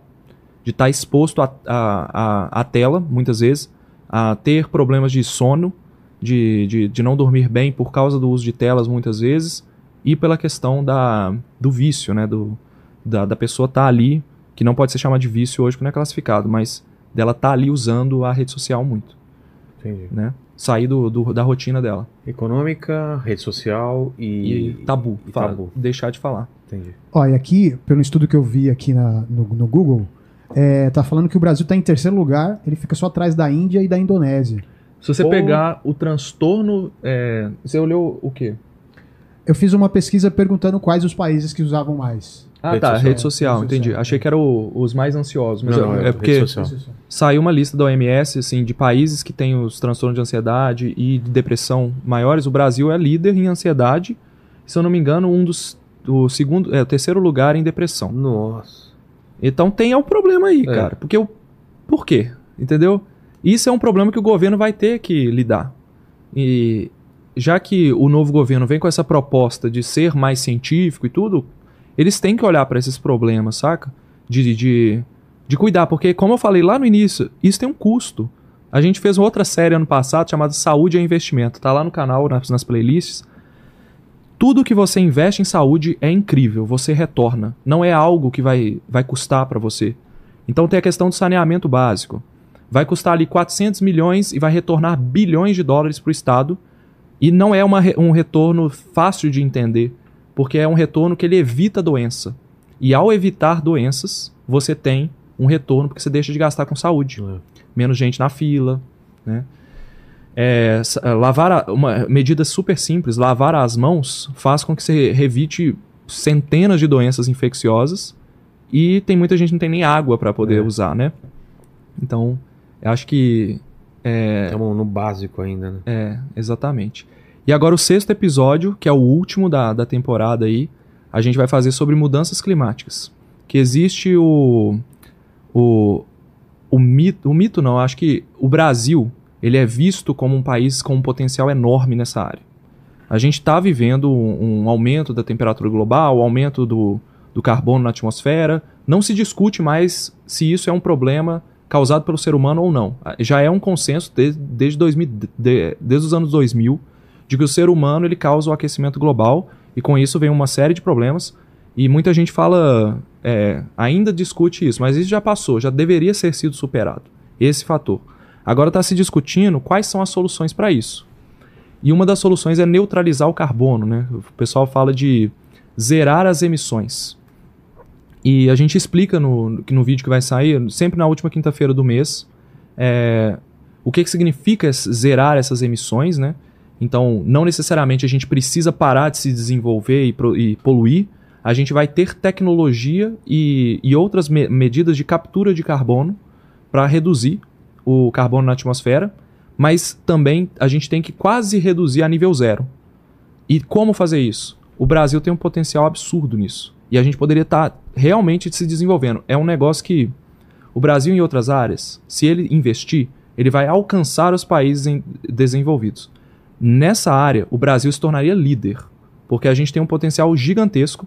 O mundo inteiro, o problema das mudanças climáticas no mundo é causado por combustíveis fósseis. Você tem emissão de gasolina de carro, combustível de aviação, uso de termoelétrica, energia, é, produção queima de carvão, né? Esse é o problema no mundo. 74% das emissões de carbono no mundo são causadas por emissões de combustíveis fósseis. No Brasil, 74%, exatamente 74% das emissões são causadas por agropecuária e desmatamento. Somados, né? Então você tem o desmatamento ilegal como um problema seríssimo que a gente poderia estar resolvendo. Controlando. Se o desmatamento for reduzido, você deixa de. Se for zerado até 2030, que é o plano, você deixa de emitir carbono para a atmosfera, porque as árvores continuarão lá. Você vai gerar os créditos de carbono, que é, são é, como se fosse uma moeda mesmo. Toda vez que você evita a emissão, você gera um crédito de carbono. O Brasil precisa regulamentar esse mercado de carbono e gerar esses créditos. Eles estão fazendo isso agora. E evitando desmatamento, você gera esses créditos de carbono que podem ser vendidos para outros países que vão poluir. Então, nisso, a gente traz basicamente é, um décimo de reforma da Previdência até 2030 por causa só dos créditos de carbono. Fora o. Ao regular o mercado de carbono e, e fazer com que o Brasil seja um líder nesse mercado, é, você traz empresas como, por exemplo, a Tesla. Muita gente é fascinado com a, com a Tesla, né? Dos carros elétricos. E aí, aquela do, do Elon Musk, para quem não conhece, né? Do- os carros são bonitos, são bacanas, mas muita gente fala, pô, mas nunca vai ter Tesla no Brasil, porque o pessoal importa os carros, né? Aqui em São Paulo até tem, mas é muito difícil a estrutura e tudo. A Tesla, ela. Você sabe que ela demorou muito para dar lucro, né? Não. Ela é uma empresa que ela, ela teve muita dificuldade no início, investiu muito e gastou grana, queimou caixa e tudo. Ela demorou muito para gerar os primeiros lucros dela. E a grande maioria do lucro que ela gera hoje é venda de crédito de carbono, não é pela venda dos carros. A Tesla não é uma empresa de carro, ela é uma empresa de energia. Ah, é? É. Tanto que ela. Por quê? O carro elétrico ele polui muito menos do que o carro a combustão, gasolina. Então nisso, eles fazem um cálculo que é. Eles falam que pra fazer a bateria vai água pra caramba. Vai, vai mesmo. É, extrair o lítio tem todo uma, um, um custo. Mas quando você compara no longo prazo o que o carro vai gerar de emissão, é mínimo em relação ao carro a combustão, porque o carro a combustão ele gera emissão na, na operação. O carro elétrico ele vai gerar a emissão na produção do carro e muito pouco na operação. Então você tem um ganho ali, que quando se compara essa diferença do carro a combustão e o carro elétrico, você tem essa diferença é, vira crédito de carbono, porque você está deixando de emitir. Então, como você deixou de emitir, você ganhou um crédito. Esse crédito é registrado na sua conta, é literalmente uma moeda, literalmente não, mas é uma, é uma moeda que a Tesla vai lá e vende para empresas ou países que precisam poluir para produzir. Entendeu? Porra. Então, como ela está evitando emissões, ela compensa as emissões dos outros. Então, no final das contas, se os outros, que hoje emitem muito, reduzirem, e a gente tem uma empresa que está compensando, o mercado se regula, e aí você chega num- no que eles chamam de net zero, que é o zero o líquido, né? o, o, o carbono neutro. A gente fala que a- as emissões foram neutralizadas. Então, a Tesla ganha muito dinheiro com isso. Se o Brasil regulamentasse o mercado de carbono, que agora tem um projeto para regulamentar isso, deve, deve correr nesses próximos meses, porque a Europa está regulamentando é, impostos sobre países que não são regulamentados. Então, a galera está querendo correr. É, a gente atrairia empresas como a Tesla para o Brasil. Porque se ela tivesse uma fábrica aqui, ela deixaria de emitir carbono aqui, ela ganharia competição de outras, estimularia outras empresas brasileiras a também eh, evitarem emissões e reduzir o- a emissão em geral. Entendeu? Fantástico. É bacana. Então o Brasil tem um potencial absurdo. Não é só na venda do crédito, mas atraindo investimento, atraindo empresas para cá, sabe? Entendi. Fala. Lênis. Ó, o, o Jorge comentou aqui o seguinte, ele falou assim, ó, eu adoro tomar um cafezinho depois do almoço. Aí ele tá pedindo pra você comentar sobre o seu vídeo, que fala sobre o café, né? Certo. E se tem algum problema aí dele tomar tanto café. Beleza. Café, eu adoro café. Inclusive, assim, sou fascinado com café de todos os tipos, artesanal, café preto, normal. é, eu gosto de provar café, né? Então, eu não, não era muito fã de café no início, mas depois que comecei a trabalhar em empresa, né? Sempre tinha um cafezinho lá. E aí a gente comprava tipos diferentes e tal, e, e comecei a gostar. Mas café, além de ser uma, uma- um interesse pessoal, é um interesse profissional também. Porque o café é uma das únicas substâncias químicas que tem um efeito psicoativo, que é uma substância lícita, né? uma substância legal, você pode tomar ela sem ser criminalizado por isso, que ela tem um efeito psicoativo no seu cérebro mesmo, comprovado pela ciência. Então, é um efeito forte. A cafeína, ela, ela diminui o cansaço porque ela vai competir com... É difícil de explicar. Ela vai, ela vai tirar as moléculas que geram. Ela vai impedir que as moléculas que geram cansaço se liguem nos seus neurônios. Então ela, ela faz a ação dela ali rápido, cerca de 15 minutos depois que você toma a cafeína, né? a- o- do café, você tem o efeito de reduzir o cansaço. Literalmente você vai se ligar mais. É, só que o problema é que o café também é gostoso. Tem gente, o café é tradição do Brasil, é muito forte e tal.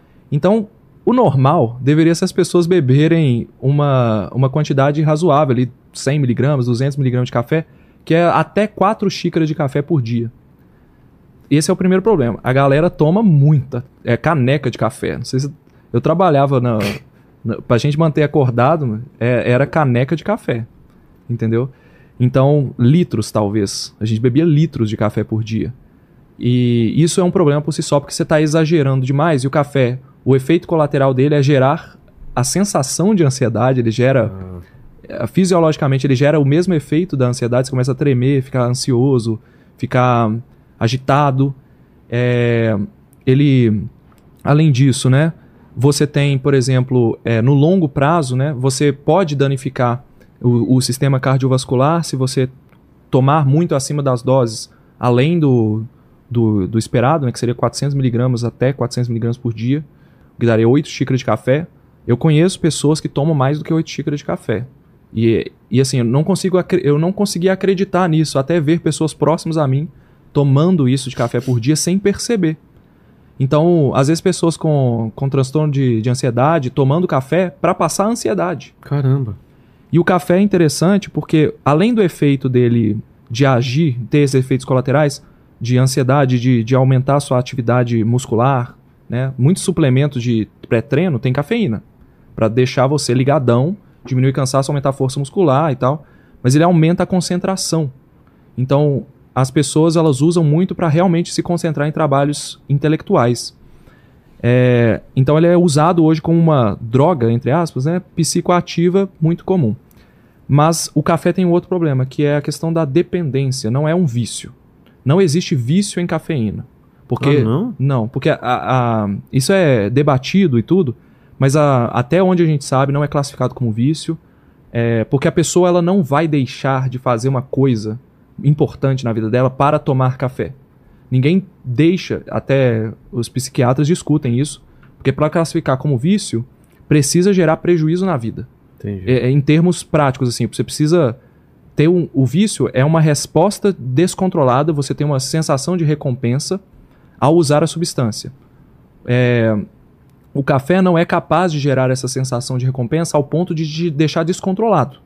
É diferente de uma droga, como por exemplo cocaína e outras. Não vou nem falar nomes aqui, porque senão É. desmonetiza aí. Mas é, ele gera dependência. Qual que é a diferença? Dependência e vício. Dependência é um fenômeno bioquímico que acontece no cérebro, no qual o, o, o constante uso da substância vai acostumando o seu, o seu, suas células a receberem cada vez mais substância. Então, as suas células ficam acostumadas ao café. Então, aos poucos, você vai precisando de cada vez mais café para poder ter o mesmo efeito de aumentar a concentração e diminuir cansaço. Seu corpo vai ficando preparado para aquilo. Então, isso é a dependência. É chamado dependência química. Você fica dependente da. Dependência física, perdão. Você fica dependente da substância. Mas, por sorte, o efeito da dependência do café, até onde foi analisado, ele dura poucas horas ou poucos dias. Então, o problema da dependência é que ele vai gerar uma certa abstinência, você vai sentir falta do café, você vai ter dor de cabeça, você vai po- possivelmente você vai ter ansiedade se você não tomar café, mas é, se você ficar um dia, dois dias sem tomar café, volta para o zero. Entendi. Então a dependência ela zera. Existem drogas que a dependência não zera. E aí você junta a droga que vicia, que ativa o sistema de recompensa do corpo, ela vai gerar uma sensação de descontrole, de buscar a droga compulsivamente, um transtorno compulsivo. Não, não, não sei se pode chamar de transtorno compulsivo, mas existe a compulsão, o comportamento de buscar compulsivamente a droga. E a dependência. Olha só, você precisa de uma. Numa droga ilícita, que muitas vezes é. Vou dar o exemplo da cocaína, por exemplo. Ela, além de gerar uma ativação do seu sistema de recompensa, ela gerar prazer. Ela ainda. Você precisa. Ela gera dependência. Cada vez mais de mais droga para ter a mesma sensação. Na hora que você une os dois, você tem um negócio que chama transtorno do abuso de drogas. Que é o problema da, da cracolândia aí, que a galera usa, o crack. Tem que ser resolvido. É um problema social, não é só de saúde. A gente sabe resolver do ponto de vista de saúde, né? É. Quantos mililitros é o ideal de, de tomar de café por dia ou não Sim, tem? não tem um ideal. É aquilo que você tá acostumado e é aquilo que você se sente bem, mas que não ultrapasse até 400 miligramas, que dá 8 xícaras. 8 xícaras eu tô falando de xícara pequena, não é aquela caneca, não. Sei. Então, vamos dizer assim, dá.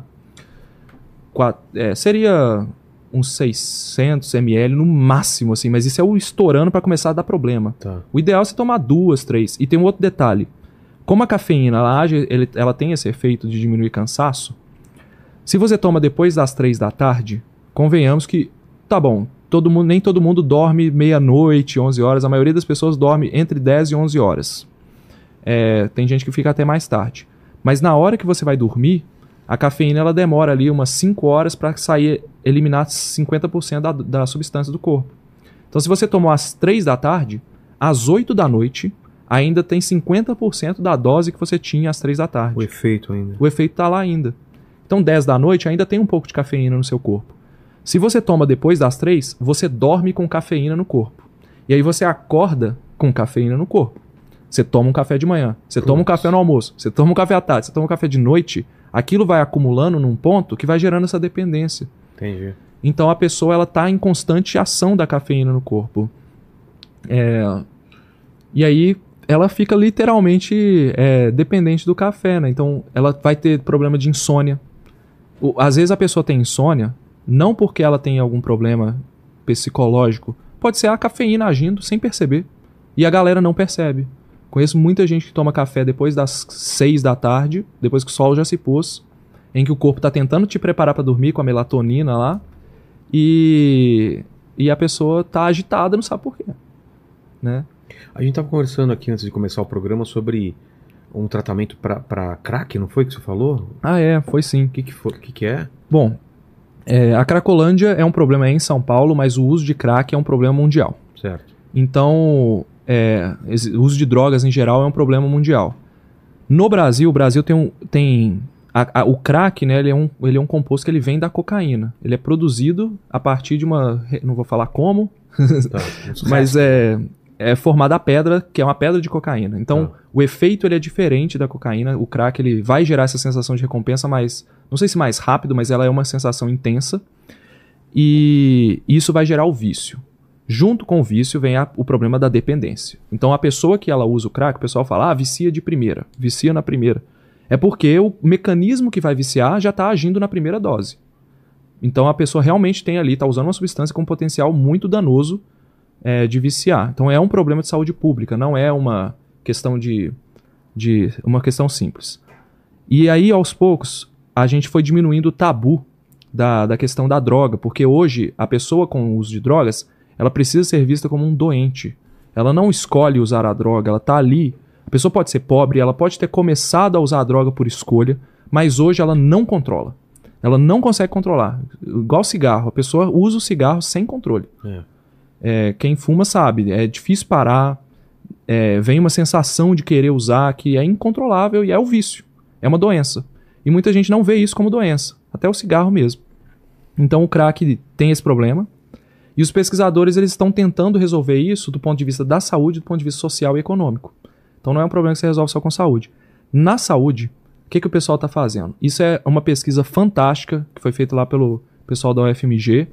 Se der certo, eu vou chutar aqui, porque eu não eu, eu sou otimista de natureza, eu acho que tem potencial de prêmio Nobel Ah, é? brasileiro, porque é uma, uma tecnologia que é a vacina do crack, que foi desenvolvida muito tempo. Os cientistas estão tentando desenvolver isso.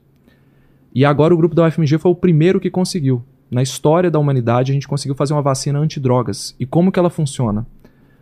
A pessoa, a, a cocaína, ela é uma substância que ela é pequenininha. Ela passa para dentro do cérebro, ela consegue eh, ultrapassar a barreira hematoencefálica, que é uma barreira que a gente tem no cérebro, que impede com que outras substâncias entrem no cérebro, porque o cérebro é um órgão nobre, é um órgão muito sensível. Só substâncias pequenas que passam lá. Então você precisa dessa barreira para te proteger de micro-organismos e tudo. A cocaína ela tem essa vantagem, esse- é- essa vantagem não, a palavra é forte, mas essa manha, ela Sim. tem esse, esse negócio. Então ela passa e age dentro do cérebro. Quando a pessoa viciada em cocaína, ela tem que parar, muitas vezes a pessoa toma a decisão de parar com muito apoio e ela vai parar com tratamento é, medicamentoso e acompanhamento psicológico e realmente tem que segurar a pessoa para não usar. E nisso vem as crises de abstinência, que é o corpo pedindo a droga. O corpo realmente sentindo falta da droga e disparando uma resposta para a pessoa correr atrás da droga. É uma resposta fisiológica que, é imposs- eh, que a pessoa não consegue controlar também. Na hora que a pessoa toma a vacina, eh, eu estou falando a pessoa, mas isso está em testes em animais, né? Vai, vai começar os testes clínicos agora em humanos. O que, que os pesquisadores viram? Que os animais que tomaram, eles desenvolveram anticorpos contra a droga. Da mesma forma que você desenvolve eh, anticorpos contra um vírus, Caramba. a droga, ela é o princípio ativo, é, tem um... um- é, eles ligaram as partes da substância da droga com substâncias que vão estimular o sistema imune para reconhecer aquilo como um problema. Então, na hora que a vacina entra no corpo, a pessoa desenvolve anticorpos contra a droga. E na hora que esses anticorpos ligam na droga, para tentar eliminar ela, ela fica grande demais. Então, o que, que acontece quando a cocaína fica grande demais? Ela não entra no cérebro. Ela não é absorvida. Então a absorção dela diminui muito. Então a pessoa não tem o efeito, ela pode usar, ela não vai ter o efeito da droga. o que é um problema para quem está tentando parar. Porque, como ela tem aquela sensação de novo, ela, ela, muitas vezes as pessoas que usam sabem que tentar parar é muito difícil, porque a sensação vem, você usa e parece que você voltou à estaca zero. Só que com essa questão da, da falta do efeito, né? A pessoa vai usar e não vai sentir nada. Então ela, liter, ela, ela realmente vai ter um efeito de perder a vontade de usar. A gente acredita que vai ser assim. De perder a vontade de usar, porque a resposta de recompensa dela não vai vir. Então é, é um tratamento tanto para dependência quanto para o vício. Transtorno de abuso de, abuso de drogas. Então a UFMG recebeu um aporte financeiro grande para poder fazer essa pesquisa, porque o governo brasileiro está apostando que vai dar certo. Se der certo, vai ser a primeira vez na história que a gente fez. Isso é, é aquele tipo de, de tecnologia que coloca o Brasil como pioneiro exportador. Igual teve a vacina da Pfizer, da Moderna, da AstraZeneca para o mundo, é o Brasil que vai exportar vacina para o mundo. A gente espera, né? Agora, isso é um outro. Isso é eu otimista. Agora eu vou trazer um, um pouco de realismo. A vacina, ela realmente vai. Ela, se ela funcionar, ela realmente vai resolver um problema. Mas a gente tem um outro problema que são. É, você conhece alguma indústria farmacêutica brasileira que poderia desenvolver essa vacina? Eu hum. falei três nomes aqui de empresas multinacionais: é, Pfizer, Moderna, AstraZeneca. Você conhece alguma empresa privada brasileira que poderia fazer isso? Não. Só o Butantan. É, o Butantan é em parceria é. estadual e tal, é. né? O Butantan é, inclusive, isso é, é, o Butantan, Fiocruz, essas instituições, elas são um, um, sucesso assim do ponto de vista de pesquisa, com muito investimento. Mas você não tem uma empresa privada com bilhões de dólares é, na conta para investir. investir. E aí? Então, quando a vacina sair, se ela sair mesmo, e outras vacinas que surgirem de pesquisas brasileiras, quem vai fazer? Alguma empresa que comprar a patente daquela vacina. Exato. Então a gente está jogando dinheiro fora. A gente não é que é jogando dinheiro fora, a gente está resolvendo um problema de saúde pública. Mas quem vai literalmente lucrar, lucrar com, com, esse, com esse trabalho são as, os outros países né, que estão ali mais à frente. Então, isso é um, um assunto que a gente discutiu muito no, no, na série Soluções para o Brasil, que o pessoal gostou muito da capa. Inclusive, agradecer o, o Vinícius aí, que é o nosso editor, que ele que teve a ideia de colocar o Einstein na capa. Por que, que o Einstein não teria emprego nem no, no Brasil? Nem o Einstein teria emprego no Brasil. Por quê? Porque ele é cientista. E o cientista hoje ele passa por dois problemas. Na universidade não tem dinheiro para poder investir em pesquisa, então a galera da pesquisa está fugindo do Brasil, realmente a fuga de cérebros, né? A gente no Olá Ciência passa por isso, porque como a gente contrata cientistas e pessoas técnicas, a gente em seis meses perdeu duas pessoas que foram para fora, pessoas super bem é, boas de trabalho, conhecimento absurdo, e foram para fora porque a gente não tem condição de, de competir com o dólar. Como é que eu vou pagar uma pessoa para escrever um roteiro quando a competição é com quem ganha em dólar? É. Entendeu? Então é muito complicado. O cientista ele não consegue fazer a pesquisa dele na universidade e não consegue emprego no, no mercado privado porque não tem um investimento de infraestrutura. Então são pouquíssimas empresas brasileiras na minha área de saúde é, você tem as empresas que fabricam genéricos, mas elas não têm a estrutura de uma grande indústria farmacêutica, é, bilhões e bilhões de dólares. Elas, elas são boas para fabricar genérico, fazer pesquisa e desenvolvimento para melhorar a formulação de medicamentos genéricos que já existiram. Mas fazer pesquisa e desenvolvimento para criar uma droga nova, eles não têm essa estrutura. Isso na área de saúde, fora outras áreas, energia, é, física, essas coisas. Então, por que, que a gente não tem isso?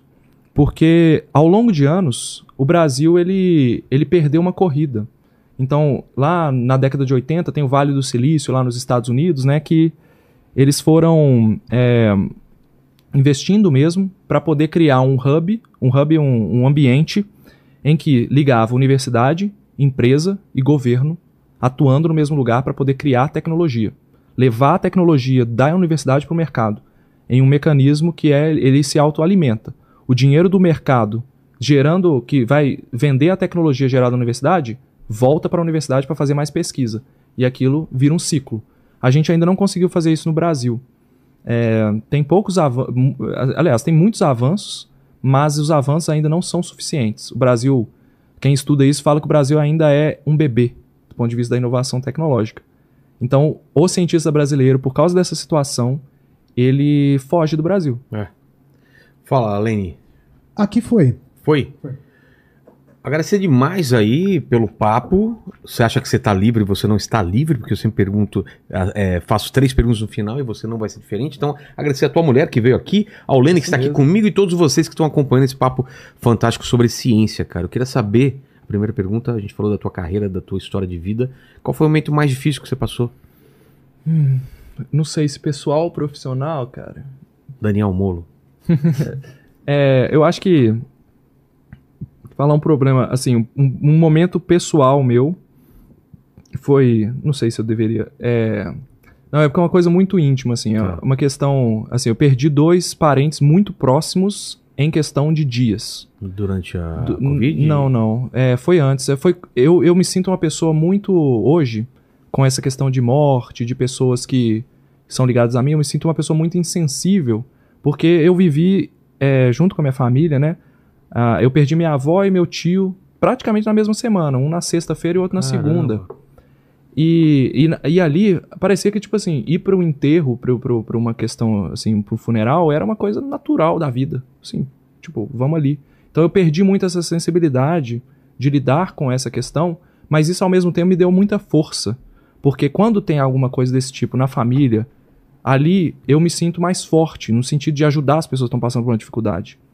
Eu acho que médico, às vezes, eu não sou médico, mas médico desenvolve isso vendo a morte de perto. Eu acho que muita gente critica o médico, ah, o médico é frio, o médico só passa o diagnóstico errado, reclama do- da forma como o médico trata as pessoas. Eu acho que tem a ver com isso. Então, pessoalmente, assim, que eu me lembre, foi esse momento mais difícil.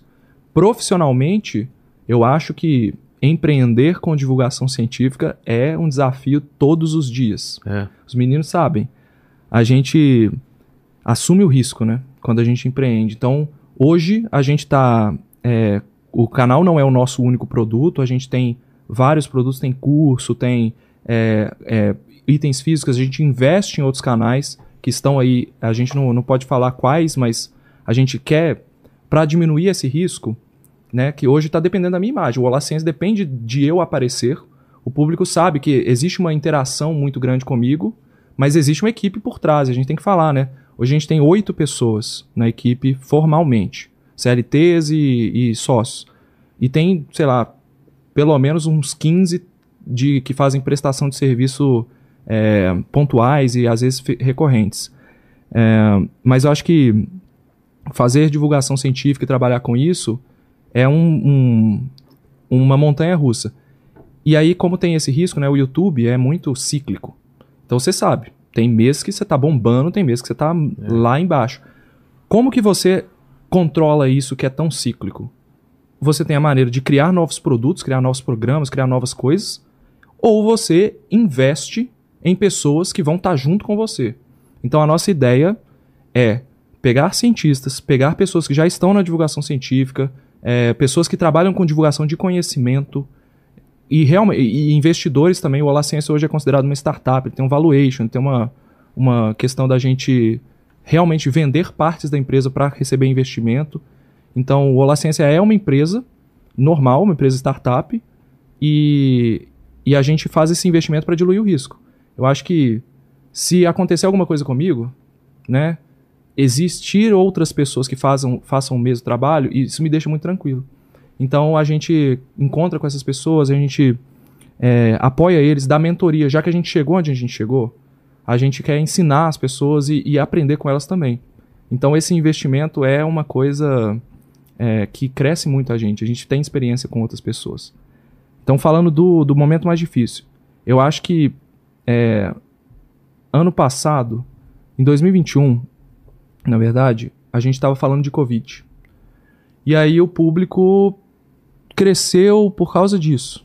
Né? O pessoal queria saber da pandemia, se identificou comigo, com os meninos, e a gente cresceu muito por isso. E aí teve uma época que a Covid deu aquela arrefecida mesmo. Né? Acho que foi a partir de junho do ano passado, é, aliás, do, de 2021, que o pessoal já não falava tanto de Covid. Aí veio aquela Omicron, aquela variante que estourou tudo, a gente deu uma retomada no crescimento, mas ainda muito dependente de Covid. E aí, quando a gente falou, cara, eu não aguento mais falar de Covid, porque já esgotei o tema, eu já falei tudo. Agora é isso, gente. Vai vir novas variantes, é isso mesmo. Eu, a gente precisa mudar. E aí, muita, eu, eu, eu- a gente postou muito no, no YouTube e tal, e muita gente, eu, eu guardei isso. Muita gente falando assim: vocês não são nada sem a Covid, vocês não existem sem Covid, vocês ganham dinheiro com a Covid, é, vocês vão. E a gente tava num momento muito ruim de receita, de, de views e tal, que é a moeda do YouTube, né? Atenção. Então aquilo me pegou profundamente. Eu tive. A gente desenvolveu é, muito problema, ansiedade mesmo, mas não chegou a ter crise de. Porque, pô, você vê, você tá dando emprego. Você tá no momento de. A gente gerou um caixa ali na, na pandemia para poder suportar esse momento. É, contratando gente nova e trazendo. E as pessoas, algumas pessoas, né, que infelizmente estão aí, sempre tem gente que, os haters. É. É, algumas pessoas falando pra você, cara, você não é nada. Isso, essa palavra ali eu tenho até hoje guardada, porque o nosso objetivo era, em 2022, desvincular da pandemia e ser um canal de referência em saúde. Então hoje a gente é, sabe? A gente é reconhecido, a gente é, fala muito, o pessoal conhece. E aos pouquinhos, eu até comento aqui nos podcasts às vezes, com o meu perfil do Olá Ciência, que a gente colocou o meu rosto. Isso foi super estratégia, né? Porque as pessoas precisam se identificar com alguém. E porque você é lindo. Oh, obrigado. Não, eu, eu estava brincando. Né? Nota. Tá sendo legal nota comigo. 10. É, Beleza, nota nota 10. Exato. De 0 a Bom, 1000, nota 10. nota 10. Tá bom, obrigado. Já estou satisfeito. Já Já, tá venci bom. na vida É. como espermatozoide. aí. Exato. É, mas aí, em 2022, a gente conseguiu realmente desvincular. A gente teve uma reunião com o pessoal do YouTube hoje, de Ah, é? manhã. E assim, a gente é, é case de sucesso em muita coisa no YouTube. E se referência mundial em algumas coisas. Pô.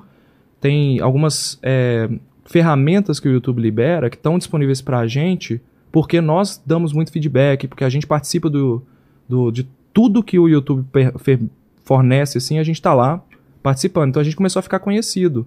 A gente apareceu na apresentação mundial do YouTube como exemplo de canal, usando a aba de comunidade, do, do diretor de, de produto do YouTube. Então, a gente é, faz assim, um dos nossos valores é profissionalismo. Então a gente quer fazer um negócio profissional. Temos recursos limitados para isso, mas a ideia é crescer para poder, no futuro, fazer aqueles documentários que eu queria. Eu falei com você no início, né? É. De animal. Minha- meu sonho pessoal, assim, eu quero trabalhar com documentário. Eu quero fazer alguma coisa nesse estilo. Seja de animal, seja de natureza. Adoro documentário natural. É, e os meninos, o, o Guilherme, por exemplo, gosta muito dessa questão social, de mostrar a realidade da, da população, sabe? Então a gente pensa muito nisso no futuro. A IPAS é pesquisadora, a equipe tem muitos cientistas, a equipe quer crescer junto, entendeu? Então a gente literalmente tem uma equipe, enfim, assim, querendo crescer junto e, e sem saber o que vai dar. Então a, a galera da, do Olá Ciência, para entrar no Olá Ciência, eles têm que acreditar, porque a gente está num, num mercado novo, que é o de, de, de mídia, né? Digital, o Creators Economy, né? Economia de criadores. Então a gente está aprendendo muito com esse mercado, mas tem esses altos e baixos aí. A segunda pergunta é o seguinte: não sei se te informaram aí, no canal de vocês vocês já falaram sobre isso, mas as pessoas morrem, né? Um dia a gente vai morrer, esse programa vai ficar, mais tempo do que a gente na Uhum. internet, e o pessoal pode voltar daqui 342 anos no futuro para querer saber quais serão suas últimas palavras, cara. Seu epitáfio, fala pro pessoal. Nossa, é uma é, máquina do tempo aqui. tá. É, tem um. Você le- você lembra? Pior que vai, vai ficar clichê, né? Mas é, a gente brincava muito tempo atrás de, de keep uploading. Keep uploading. O que, que é? Continue subindo vídeos. Ah, tá. Continue subindo. Mas eu acho que dá pra traduzir isso pra persista, mas você tem que persistir com inteligência, com estratégia. Porque se você persistir no erro também, você vai se dar mal. Então eu acho que minhas últimas palavras, tenha pessoas boas com você, identifique primeiro as pessoas boas e depois pensem na estratégia pra persistir naquilo. Então, no momento que você definir uma estratégia, persista naquilo. Porque você não muda a sua é, eu quero dizer assim, você definiu uma estratégia de início e fim, você vai definir que momento que você tem que mudar. Então, como eu falei, se a gente não der certo agora, a gente vai desistir. Aquilo era uma estratégia. Então a gente faria tudo para dar certo. Keep uploading, continue subindo, continue tentando é, fazer. E deu certo. Acho que a virada de chave naquele momento ali foi uma crítica que a gente recebeu de uma agência que a gente estava tentando vender, contrato comercial, essas coisas. Os caras viraram e falaram assim: não, eu tinha a ideia de que com 40 mil, com mil inscritos, você já conseguiria vender alguma coisa. E eu ainda acredito nisso. Eu acredito que tem mercado para todo tipo de criador. Deixa- depende do nicho. É. E aí o cara virou pra nós e falou assim: não, primeiro vocês têm que fazer o número para vocês venderem. E, e o outro criticou a forma como a gente estava falando, de muito técnico. Então realmente foi difícil mudar isso, de, de falar com o público, mas foi uma estratégia de realmente o que, que a galera quer ouvir. A galera tá em casa, tá em, tá em, em momento de pandemia e tá cansada de ouvir coisas de Covid. Como é que eu vou ajudar? Então, a gente realmente falou, quero ajudar o público. O que que eles estão perguntando? A gente foi ouvir o pessoal. Então, a gente criou uma série na época chamada Como se proteger da Covid, que foi um sucesso absoluto para um canal de 100 mil inscritos, milhões e milhões de views. E a gente era um dos muitos canais que falava de Covid. É, Então eu virei pro pessoal falar como se proteger no ônibus, como se proteger no cinema, se você vai no cinema, como se proteger. Tem, tem como pegar na piscina, no clube. É, então a gente foi criando vídeos que, a- a- por causa dessa estratégia de keep uploading, né, de ficar tentando, dentro dessa estratégia de falar com as pessoas, de ajudar, a gente foi criando vídeos que estavam relacionados ao tema que a gente estabeleceu na estratégia. Entendi. Até hoje é assim. Então, o pessoal que quer criar conteúdo, tem aquela câmera ali, né? É. Pessoal que quer criar conteúdo, uma coisa muito importante é você ter um planejamento de longo prazo. Pelo menos o ano, né? Pelo menos um ano de, de- de temas. Então, toda vez no início do, do- dos temas, do- do- no início do ano, a gente faz uma reunião geral, estabelece pelo menos 52 temas que serão temas do ano. E ali, durante o ano, a gente vai inserindo conteúdo. Isso está fazendo toda a diferença. Até hoje faz a diferença. E essa foi uma dica do Iberê do Manual do Mundo. É mesmo? Ele virou e falou é, com a gente. A gente foi atrás de todas as referências possíveis. O que, que esse povo tá fazendo que tá dando certo? Foi atrás de todo mundo. E aí a gente foi pegando o que tinha de melhor. O Iberê foi um desses que falou: Cara, a gente tem um planejamento de longo prazo. Para uma pessoa que estava fazendo conteúdo sob demanda, que estava deixando a gente maluco, ter um planejamento nos colocou uma pressão de saber assim. É uma pressão boa, tá? Semana que vem eu tenho que falar de, sei lá, de câncer de intestino. Então eu já fico pensando naquilo hoje. Então a, a minha referência, vi na televisão aquilo ali é uma reportagem. Pô, vou pegar essa reportagem e vou colocar no meu roteiro. É, como a gente tinha um planejamento de seis meses pra frente, pelo menos, eu sabia o que, que ia vir daqui seis meses. Então você ia produzindo vídeos cada vez melhores Entendi. entendeu? É, planejamento, que mais? Estratégia de, de, de entender o momento né, do público, pegar o tema quente, colocar é, o, o vídeo. Eu acho que isso é mais, é mais claro de entender, porque o que viraliza na internet hoje é os temas quentes, né? É. Mas a gente faz tema frio também e tá viralizando. Então, uma coisa que a gente usa é título e thumbnail, né? A capa do vídeo, o título do vídeo. Eles têm que atingir a maior parte de pessoas possíveis. Então, se eu vou fazer um vídeo sobre a vacina do crack, eu não posso colocar. Isso é muito difícil que a gente discute com a galera da divulgação científica demais isso. É, tem um. é, cientistas em geral, é muito difícil de de, de querer falar imprecisões no- nos títulos. Eles não aceitam muito. Então, é, para pessoas que são técnicas, o limite entre o clickbait e a curiosidade, ele é muito tênue. É. Então você, às vezes, para uma pessoa, você ultrapassou o limite e para outra não. Então eu preciso pensar no meu público. Meu público, a vacina do crack, o cara que não usa, o cara que não está inserido no, no contexto de São Paulo, a pessoa que, que não, não é da saúde e não quer saber de nada de droga. Por que, que essa pessoa tem que clicar nesse vídeo? Entendeu? Então a gente pensa, cara, existe um negócio que é. As pessoas acreditam que o Brasil é, é ruim. Já existe esse, essa, esse preconceito, né? O Brasil. Ah, o Brasil nunca ganhou o prêmio Nobel. O Brasil é, não tem nada de bom. Galera pensa assim, né? Então, vamos falar. A vacina promissora. Eu não lembro agora, você tá com o título aí, né?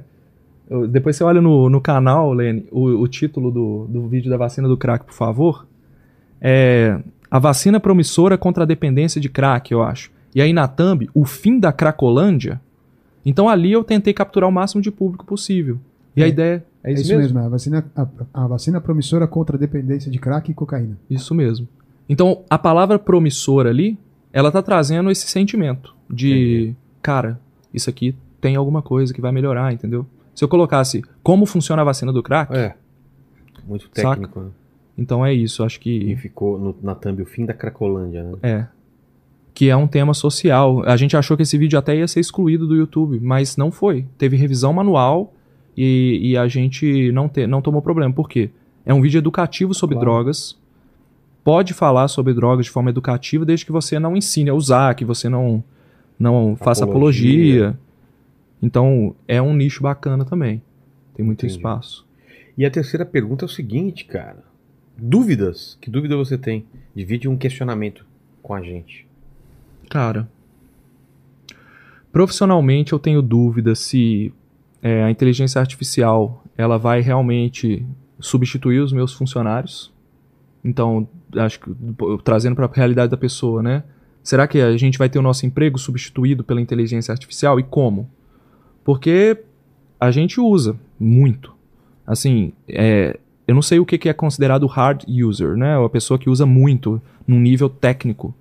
Mas depois que lançou o ChatGPT, por exemplo, a gente implementou isso de uma, a gente treinou todo mundo, treinou é, o pessoal para aprender a fazer prompt, para poder realmente o, o ChatGPT ajuda demais. É? Ele diminui muito o tempo de escrita. Não que a gente usa o texto do ChatGPT para escrever o roteiro, mas a gente tem o personagem Lucrécio, né, que é o, o personagem do nosso canal, que ele sofre tudo, então, assim, todas as doenças que tem do mundo é ele que sofre e a Lucrécia também. Faz tudo errado. Então, os dois erram muito na hora de cuidar de si mesmos. E aí, às vezes o Lucrécio tá andando na rua, só que eu tô numa crise de criatividade, eu não tô, eu não tô conseguindo criar mais. Então, o que que eu faço? Eu crio uma história considerando... A gente já tem um prompt que... O ChatGPT tem isso hoje, se você paga a versão paga, né? Você consegue treinar ele para a sua empresa. Ah, Isso já existe, só que tem que saber usar um pouco, né? Eh, Tem um plugin para isso lá. Então a gente já baixa, um- bate um contexto. Nós somos um canal de divulgação científica fazendo isso e tal. E tem o Lucrécio. Cria uma história do Lucrécio vivenciando uma situação em que ele se torna um viciado em drogas e tal, e tá vivendo a Cracolândia lá. E dou os- o, o prompt, e aí ela vai me escrever uma história genérica. Mas a partir daquela história eu consigo manipular ela e trazer uma realidade nossa. Então isso ajuda muito. É, para estudar, por mais que a ChatGPT cometa erros, ela alucina, né, que o pessoal fala. Ela inventa informação. Ela é como se fosse Wikipédia. Ela é primeiro contato seu com o tema. Então hoje eu estudo muito pela ChatGPT. Estudo assim, eu jogo um tema, igual a gente estudou muito para fazer o roteiro de mudanças climáticas, que não é a minha área, né? É, eu que escrevi esse roteiro junto com o pessoal lá. É, a gente estudou muito mecanismo de crédito de carbono, mecanismo de, de a política do, por trás do negócio, que você não tem nem noção. E aí você pesquisa, joga lá, ela vai te explicar e você confere a informação. Então eu acho que o mais importante é isso, né? De você sempre checar se a informação está correta. Então a dúvida profissional que eu só tenho que a gente tá no começo, né? é. Daqui cinco anos, pra É. onde vai, né? Mas eu, como eu falei para você, eu sou um otimista. Eu também sou otimista. Eu acho que é, eu não acredito vai que melhorar diagnóstico, com doença. certeza. Nossa, hoje em dia é muito útil, sabe? É. você o, o- o- médicos e, e profissionais de saúde em geral vão errar é normal você errar um diagnóstico é normal você não ser bem treinado para tudo é muito difícil você saber o que a pessoa tem você às vezes não faz as perguntas certas É. e a inteligência artificial vai diminuir os erros ela não vai diagnosticar 100% eu acho que hoje Mas não dar um caminho que a pessoa não tava nem pensando. Né? mas é a mesma coisa ela vai te dar esse caminho É. isso aí. É, então, eu, eu não acho que isso é substituir emprego, eu acho que é otimizar. Mas existem estudos, aqui eu tô falando eu acho, então muitas vezes é, eu tô falando da minha cabeça, mas existem estudos mostrando o impacto da inteligência artificial, ChatGPT, essas coisas, na, no- principalmente nos empregos dos Estados Unidos. Em um primeiro momento, haverá uma queda muito grande de empregos, e a gente sentiu isso. Porque no momento que saiu a, a ChatGPT, inicialmente você pensa assim, cara, peraí, eu para escrever pauta, para buscar assim o que que é a, os temas principais que o público pesquisa sobre isso. Ela tem acesso a isso, então ela faz muito mais rápido do que alguém que demoraria horas para fazer. Então, serviços pontuais, é, ela é boa para fazer. Às vezes você vai diminuir os terceirizados, diminuir o custo de pessoal que faz esse trabalho mais manual. Mas eu acho que o serviço especialista vai demorar um pouco a ser substituído. Sabe? É, então existem esses estudos que no início vai cair mesmo o número de, de vagas de emprego por causa da- das empresas tendo essa primeira sensação, mas depois vai, vai ser necessário ter mais pessoas especializadas em inteligência artificial para para poder atuar. Então o mercado ele se adapta ao, ao cenário, né? Então vai haver novos cursos de formação. Isso é uma questão que o Brasil tinha que se antecipar. É.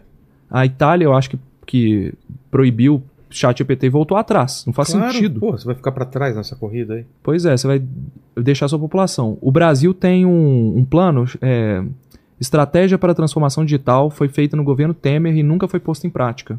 Quer dizer, foi posta em prática, mas nunca foi política de Estado. Então não é uma coisa que é continuada entre os governos. É uma coisa boa. O governo do Temer tem muita coisa boa e tal. É, e aí ele foi criado isso durante o governo dele. Foi feito um, um trabalho técnico né, de avaliação do que, que o Brasil tem potencial. Exemplo, a gente tem que aumentar cursos de formação de TI em universidades brasileiras. Porque hoje o jovem de TI, ele, ele muitas vezes ele, ele sai do, da, da, da escola já sabendo alguma coisa de programação. É, isso jovem de classe média, né? O jovem de periferia ele acaba sendo realmente fica para trás se a gente não tiver investimento. Essa pessoa não vai ter, não vai conseguir competir nesse mercado. Mas enfim, e aí o jovem ele não quer fazer a faculdade para poder fazer TI. Só que o conhecimento da universidade que está desatualizado em relação ao que o mercado precisa.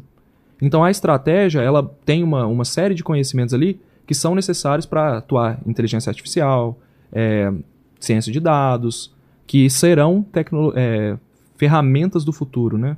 É. A gente fala. Então, dúvida pessoal, será que a, a inteligência artificial vai substituir a gente? Dúvida profissional. E acho que dúvida pessoal é não sei. Já serve essa da inteligência artificial também, que eu tô no Mid Journey estudando todo, toda Ah, é. noite aí. Você é, de- é desenhista, é, né? desenhista, então tô fazendo. Ô, Lene, qual é a sua dúvida aí? O que, que você tem pra falar do pessoal, além de falar da Insider, que tá com o nosso código aí, né? Exatamente. Inteligência 15. Inteligência Semana do 15. consumidor, 15% de desconto. Já dei aqui o presentão pra ele, você já tem várias camisas aí também. Semana do Como- consumidor, então, use o nosso cupom Inteligência 15, escreva lá, clique no link ou no QR Code que tá todo o site aí, nessa, vai até dia 17 de setembro, Isso, certo? 17 de setembro, tá lá o link na descrição, tem também o QR Code na tela. Minha dúvida é se você ainda não apontou e nem clicou. Exatamente, tá fazendo o quê, tá? Ô, isso não é científico o que você tá fazendo, né? Exatamente. Lene, é contigo aí. É isso aí, galera. Obrigado pela, pela a companhia de vocês aqui. Vou pedir para você dar like ainda se você não deu like até agora. Corre que ainda dá tempo. Se inscreve no canal, se torna membro.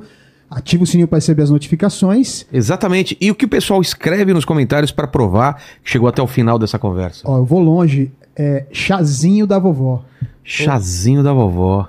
Tem Daí. chá que funciona, hein? Porque É. é. fitoterapia, né? Você Exatamente. tem plantas realmente que têm efeito. O pessoal ah, tava falando de homeo- homeo- homeopatia no início. É, existem substâncias naturais que são pesquisadas e têm efeito. Então, Então, o própolis, por exemplo, ele diminui o tempo de sintomas da, da- de resfriado. Então, tem, tem estudo, bons estudos mostrando isso, de diminuir o tempo de sintomas.